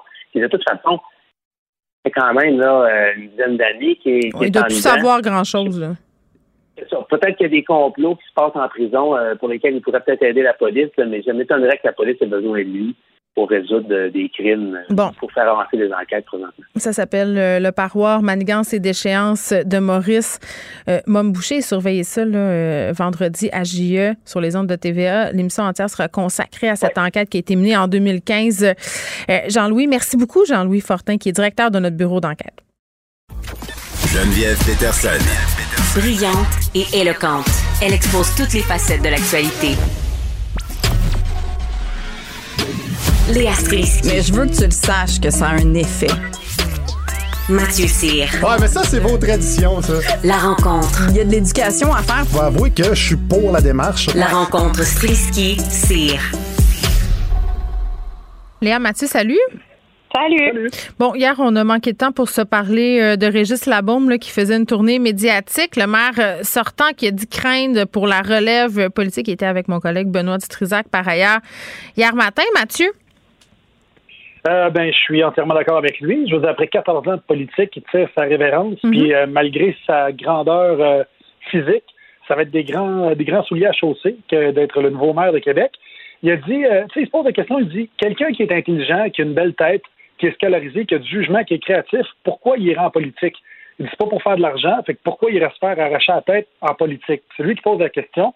Je suis entièrement d'accord avec lui parce que je trouve que pour faire de la politique en 2021, il faut pas une plateforme, il faut un show. Il faut que tu fasses le buzz, il faut que tu aies des retweets, il faut que tu puisses comparer un char débarré à une fille qui se fait violer, il faut que tu dises des énormités, puis après ça, ben, tu te retrouves comme Trump, Duhem, Maxime Bernier, puis le monde parle de toi, puis tu fais le buzz. Puis je trouve que ce qui est triste, c'est que la bombe avait un bel équilibre entre le spectacle et le contenu, puis ça va être dur d'en trouver d'autres comme lui. Oui, puis il faisait référence aussi à la violence euh, sur les médias sociaux, mais j'ai envie de te dire, euh, Mathieu, concernant l'argent auquel fait allusion M. Labaume, non, c'est pas payant, mais quand tu t'en vas en politique, fédérale ou au provincial, là, si tu sièges euh, plus que plus que tant d'années, tu as quand même accès à une pension envieuse. Donc, tu sais, je pense a certaines personnes qui se retournent vers la politique un peu par dépit parce a des carrières qui n'ont pas fonctionné. Puis là, je vais m'arrêter ici. mais mais tu sais, il y a quelqu'un qui a dit un jour, puis je me rappelle plus c'est qui, pour aller en politique, faut que tu aies rien à perdre puis rien à gagner. Puis c'est rare de nos jours. Ben, tout à fait. Euh, puis je veux dire, tu tellement, tu t'exposes tellement les flancs, euh, justement avec le. On, on, parlait de ce qui s'était passé hier en 1969 quand Jean Chrétien était ministre des Affaires indiennes. Oui. Euh, ben, je veux dire, imagine-toi le nombre de choses qu'on peut retracer maintenant avec Facebook, avec Twitter, avec Instagram. Je veux dire, il faut que tu sois parfait sur toute la ligne pour te présenter en politique. Parfait, euh, je suis pas d'accord, moi. Parfait ou juste d'être capable de dire que tu es imparfait? Parce que moi, j'ai l'impression que si un politicien s'avance, ou une politicienne, évidemment, si tu n'as rien fait de grave, là, on s'entend, si tu as commis des erreurs, puis si tu le dis d'emblée, je pense que les gens vont passer l'éponge. Ben, ça dépend des erreurs. Si tu n'as pas payé tes impôts, euh, mettons, en 2018 ou quelque chose du genre, pour le commun des mortels, tu payes en retard tes impôts ou tu fais, tu fais une crosse de, de, de, de, de 15 000 sur tes impôts. Au lieu de payer 150 000, tu payes 135 000. Tu sais, ça se peut qu'il y ait beaucoup de personnes qui font ça. Sauf que quand tu te présentes en politique, là, ça devient inadmissible. Puis là, bag Oh mon Dieu, Mathieu, je pourrais jamais me, présenter en politique parce que ça m'est arrivé de payer en retard mes impôts et mes acomptes oh. provisionnels et mes taxes. oh non! Léa! Ben moi, il y a quelque chose qui me dérange quand même dans l'espèce de pensée de après moi le déluge. Là. De Régis Labombe? Ouais, tu sais, je, veux dire, j'ai beaucoup de respect pour lui, puis il a une belle carrière politique, puis je suis sûre qu'il parle pas à travers son chapeau. Mais cela dit, euh, j'ai tendance à me dire qu'on ne sait pas de quoi les prochaines générations seront faites. Euh, il y aura aussi des générations de gens qui viennent au monde avec déjà ce monde virtuel. Pour nous, c'est un peu nouveau encore. Puis, euh, tu sais, il reste des gens, tu sais, il y a encore d'autres manières de faire de la politique que de devenir Éric Duhem, là. On s'entend qu'il y a encore des gens qui ont quand même une certaine vocation, qui sont des politiciens de vocation. Puis, il y a encore des gens qui aiment être au service de la démocratie puis du citoyen. Puis que je dis, c'est sûr que la pression est plus grande qu'avant, là. Je je vis pas dans, je vis pas chez les sauf que je pense que c'est un métier qui va rester, somme toute, assez, qui, qui va rester respecté euh, de la part de beaucoup de citoyens. Et après, si on parle de l'argent, je sais pas, bravo, M. Ladon, si vous avez de l'argent, mais sauf que pour beaucoup, beaucoup de gens, faire un salaire de politicien ou de maire ou de ça reste quand même des bons salaires. On s'entend. Ben oui, mais ça dépend où, là. Fait je, je, trouve que c'est un, un, portrait un peu après moi le déluge. Genre, les bonnes années sont passées et puis après, tout ce qui va suivre va être, va être une catastrophe. le maire de la ville de Québec est bien payé, Léa. Le, le salaire moyen des maires au Québec, c'est quelque chose comme 18 000 par oui. année. Là. OK, oui. Non, ça, c'est sûr que c'est. tu fais pas ça pour le cash. À 2 dollars pour le citoyen. Oui, c'est oui. ça. Non, non, ça, c'est sûr. Ça, c'est sûr que là, j'avoue, je, je, rends les armes. Vous avez raison. c'est pas la même chose s'occuper d'une grande ville euh, puis s'occuper d'une petite municipalité, ceci dit, au niveau des responsabilités. Donc, le salaire euh, est en fonction Oui. euh, de tout ça. Mais, mais je sais pas, moi, j'ai l'impression que les jeunes sont plus politisés qu'avant, s'intéressent euh, peut-être davantage euh, que ma génération, même celle d'avant. Puis là, je suis en train de faire des grosses généralités, on s'entend, là.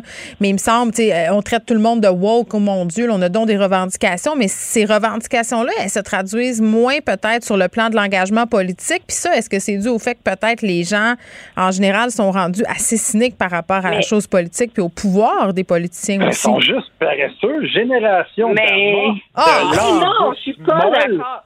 Pas Non, capable de euh, je sortir dire- chez eux. Ils veulent du télétravail. Donne-moi des outils. Je suis un tanguy. C'est ça?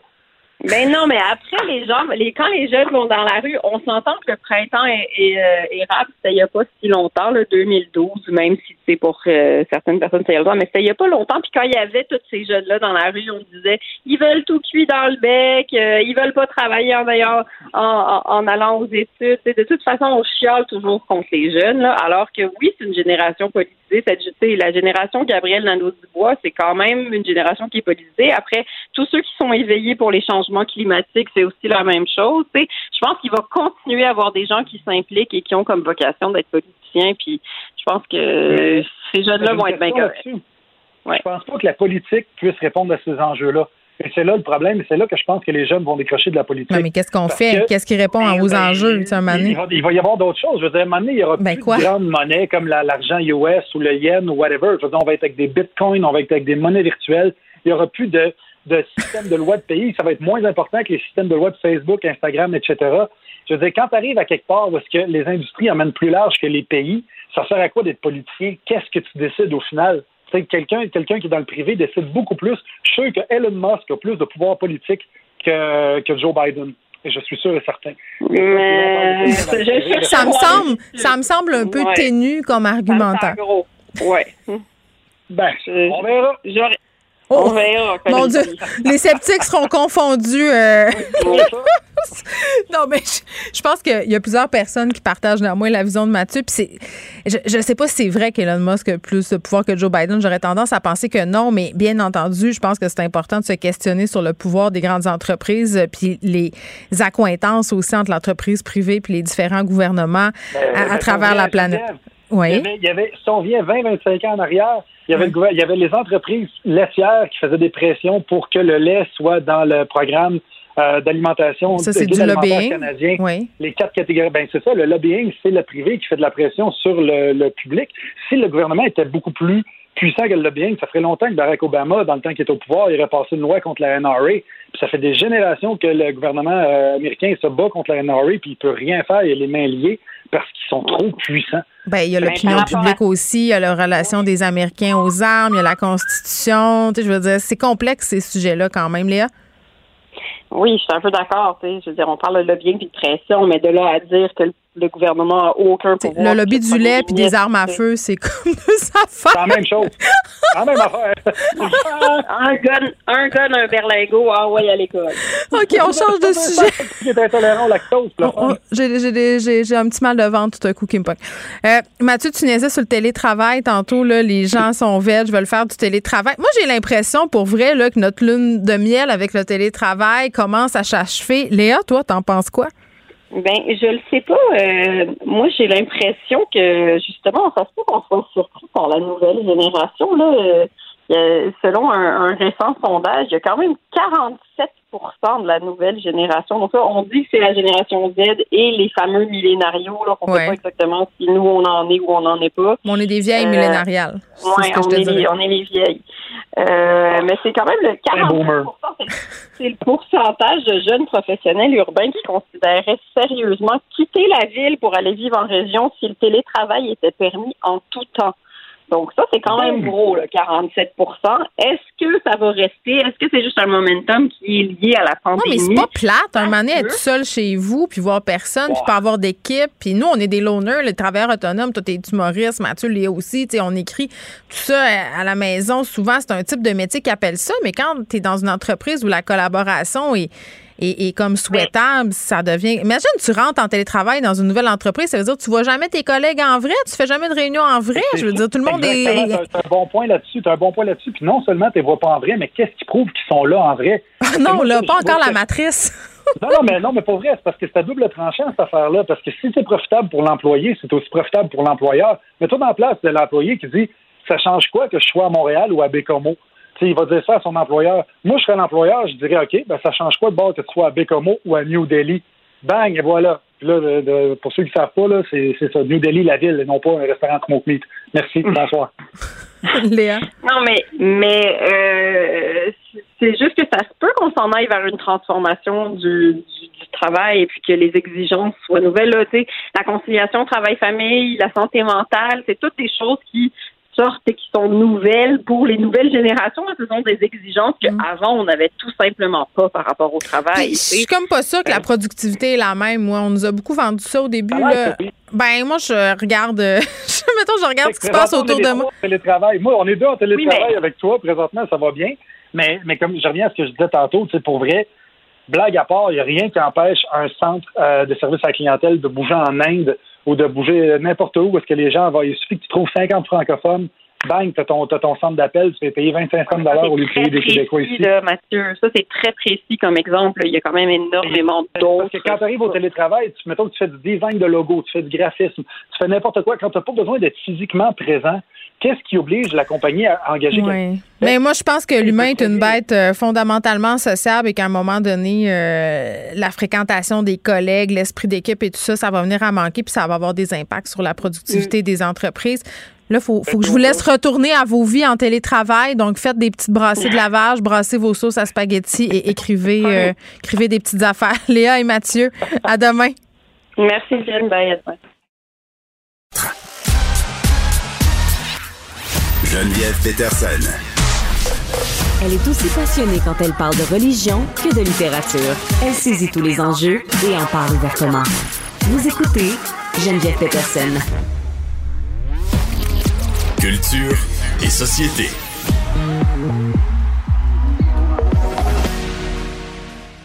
Annès, salut. Allô Geneviève? On va continuer à se parler de cette rocambolesque histoire, euh, histoire digne d'un film, et, c'est vraiment le cas de le dire. On parlait un peu plus tôt cette semaine euh, d'une chronique d'Hugo Dumas à propos d'un scénariste mystérieux, tu sais, quelqu'un qui restait en dehors de la sphère publique, dont on n'avait jamais vu le visage, euh, auteur de séries quand même à succès, c'est pas un pic-pic, François Pagé, son nom, et là, ce matin, autre chronique en lien avec cet homme-là, mais là, écoute, c'est vraiment... Un coup de théâtre. Ben, oui, c'est un coup de théâtre, et je te laisse raconter de quoi ce coup de théâtre-là est fait. Écoute, la fameuse phrase à quelle heure le punch de Denis Filiatro, ben, il est là, le punch, je te dirais. Donc, c'est ça, François Pagé, juste pour situer les gens. Euh, c'est lui l'auteur de la série Après, euh, Piégé ou encore Campus. Et cette semaine, justement, Hugo Dumas le comparait à Régent Ducharme parce qu'il vit vraiment comme une ermite. Cet auteur-là, de 61 ans, on n'a pas vraiment de photos de lui. On n'avait pas de détails à son euh, égard. On sait, bon, qu'il a travaillé dans la police. Et là, suite, Geneviève, à la publication dans la presse, ben, Hugo Dumas a reçu quelques appels euh, notamment d'un certain Denis Cahouette qui disait mais je connais, moi, François Pagé. J'ai travaillé avec lui. C'est pas une ancienne police, ce gars-là, en plus? C'est une ancienne. Exactement. Il y a eu 10 millions de vies, cet homme-là, notamment. Euh, il a travaillé pour la police. Et euh, pour te dire à quel point il était proche là, de l'ami qui a appelé Denis Cahouette, euh, Denis Cahouette a nommé, en tout cas, bref, une de ses compagnies en l'honneur de François Pagé. Donc là, lui a appelé Hugo Dumas disant, c'est parce que là, euh, François Pagé, il est décédé en 2014. Et il y a plusieurs personnes qui ont contacté Hugo Dumas disant que François Pagé était décédé en 2014. Et effectivement, le 24 avril 2014, Geneviève, il y a un courriel qui a été envoyé aux proches, mais très proches de François Pagé, disant qu'il euh, avait succombé à un long combat contre le cancer, lui qui aurait eu le cancer des os. Et là, il demandait vraiment de ne pas lui rendre hommage. Donc, il n'y a vraiment rien. Il n'y a pas eu de salon funéraire, il n'y a pas eu d'avis public. Sa mort est vraiment, je te dirais, passée dans le beurre. Et là, pendant plusieurs années, tout le monde pensait qu'il était décédé jusqu'à ce qu'on en parle dans la presse. Et mardi, donc hier, le téléphone a sonné et c'est ce fameux François Pagé-là qui a avoué avoir, imagine-toi, avoir créé sa mort. Il a scénarisé sa mort. Donc là, il raconte que pendant, donc, il y a quelques années de ça, euh, il allait pas bien. Il a fait une dépression et c'est à ce moment-là qu'il a décidé de dire à son entourage, qui était décédé. Là, je vous rappelle qu'on parle d'un homme là, qui, existe. C'est vrai. Écoute, on, ça sort vraiment d'un film. Là. Donc là, lui a décidé de faire à croire qu'il était décédé, mais il a gardé la même ville, il a gardé le même nom, il a continué à vivre comme si de rien n'était, avec aucun proche autour de lui, parce que tout le monde pensait qui était décédé. C'est flyé quand même, là. Geneviève, non, puis attends, tout est remis en question. Là. Il disait qu'il avait voyagé, puis là, il partageait des photos, puis là, ces photos, visiblement, ont, ont, été pigées sur Google pour la plupart. Donc, qui est François Pagé? Et là, les gens qui travaillent avec lui, ils doivent être sur le derrière, pas rien qu'un peu. C'est un, un scénariste, à la limite, là, sa vie, c'est d'inventer des, histoires. Je c'est pas un journaliste qui a menti non plus, là. Ça nous fait penser à l'histoire de Booking. C'est pas ça, pantoute. Mais, mais je pense pas que sa job est en jeu, là, M. Pagé, mais quand même, peut questionner euh, tu te poses des questions, c'est sûr. Puis là, c'est ça, lui, euh, écrivait beaucoup sous le nom de Charlie Etembo, racontait notamment avoir été en Éthiopie. Puis là, c'est ça, les photos qu'il envoyait finalement, on se rend compte que c'est des images, comme tu dis, qui ont été prises dans des économistes, entre autres, ou le Washington Post. Et là, pourtant, lors de son appel avec Hugo Dumas, il a confirmé vraiment avoir voyagé. Mais là, c'est ça, c'est que tout est particulier. Puis là, ceux qui collaborent présentement, euh, notamment, je pense à Piégé, qui est à Addict TV, euh, tout le monde se pose des questions. Et dès le début, lorsqu'il y a eu des ententes avec ce fameux François Pagé-là, même en 2016, déjà, il disait qu'il y avait des clauses de confidentialité qui faisaient en sorte qu'il pouvait pas trop se dévoiler, qu'il pouvait pas raconter sa vie. Donc là, le gars... mais il était bon, il manœuvrait, là, ben dans cette affaire-là. Il, il écrivait toutes les espèces d'écueils puis de pièges qu'il aurait pu... Tu sais, parce que quand tu, sais, quand tu lis la chronique du Dumas puis tu regardes ça, là, euh, tu, tu te dis, OK, euh, ça n'a aucun sens. Il faut vraiment aller la lire puis pour voir à quel point c'est une histoire incongrue. Merci Anaïs, on se retrouve demain. Merci tout le monde. 13h demain. Bye bye. Cube Radio.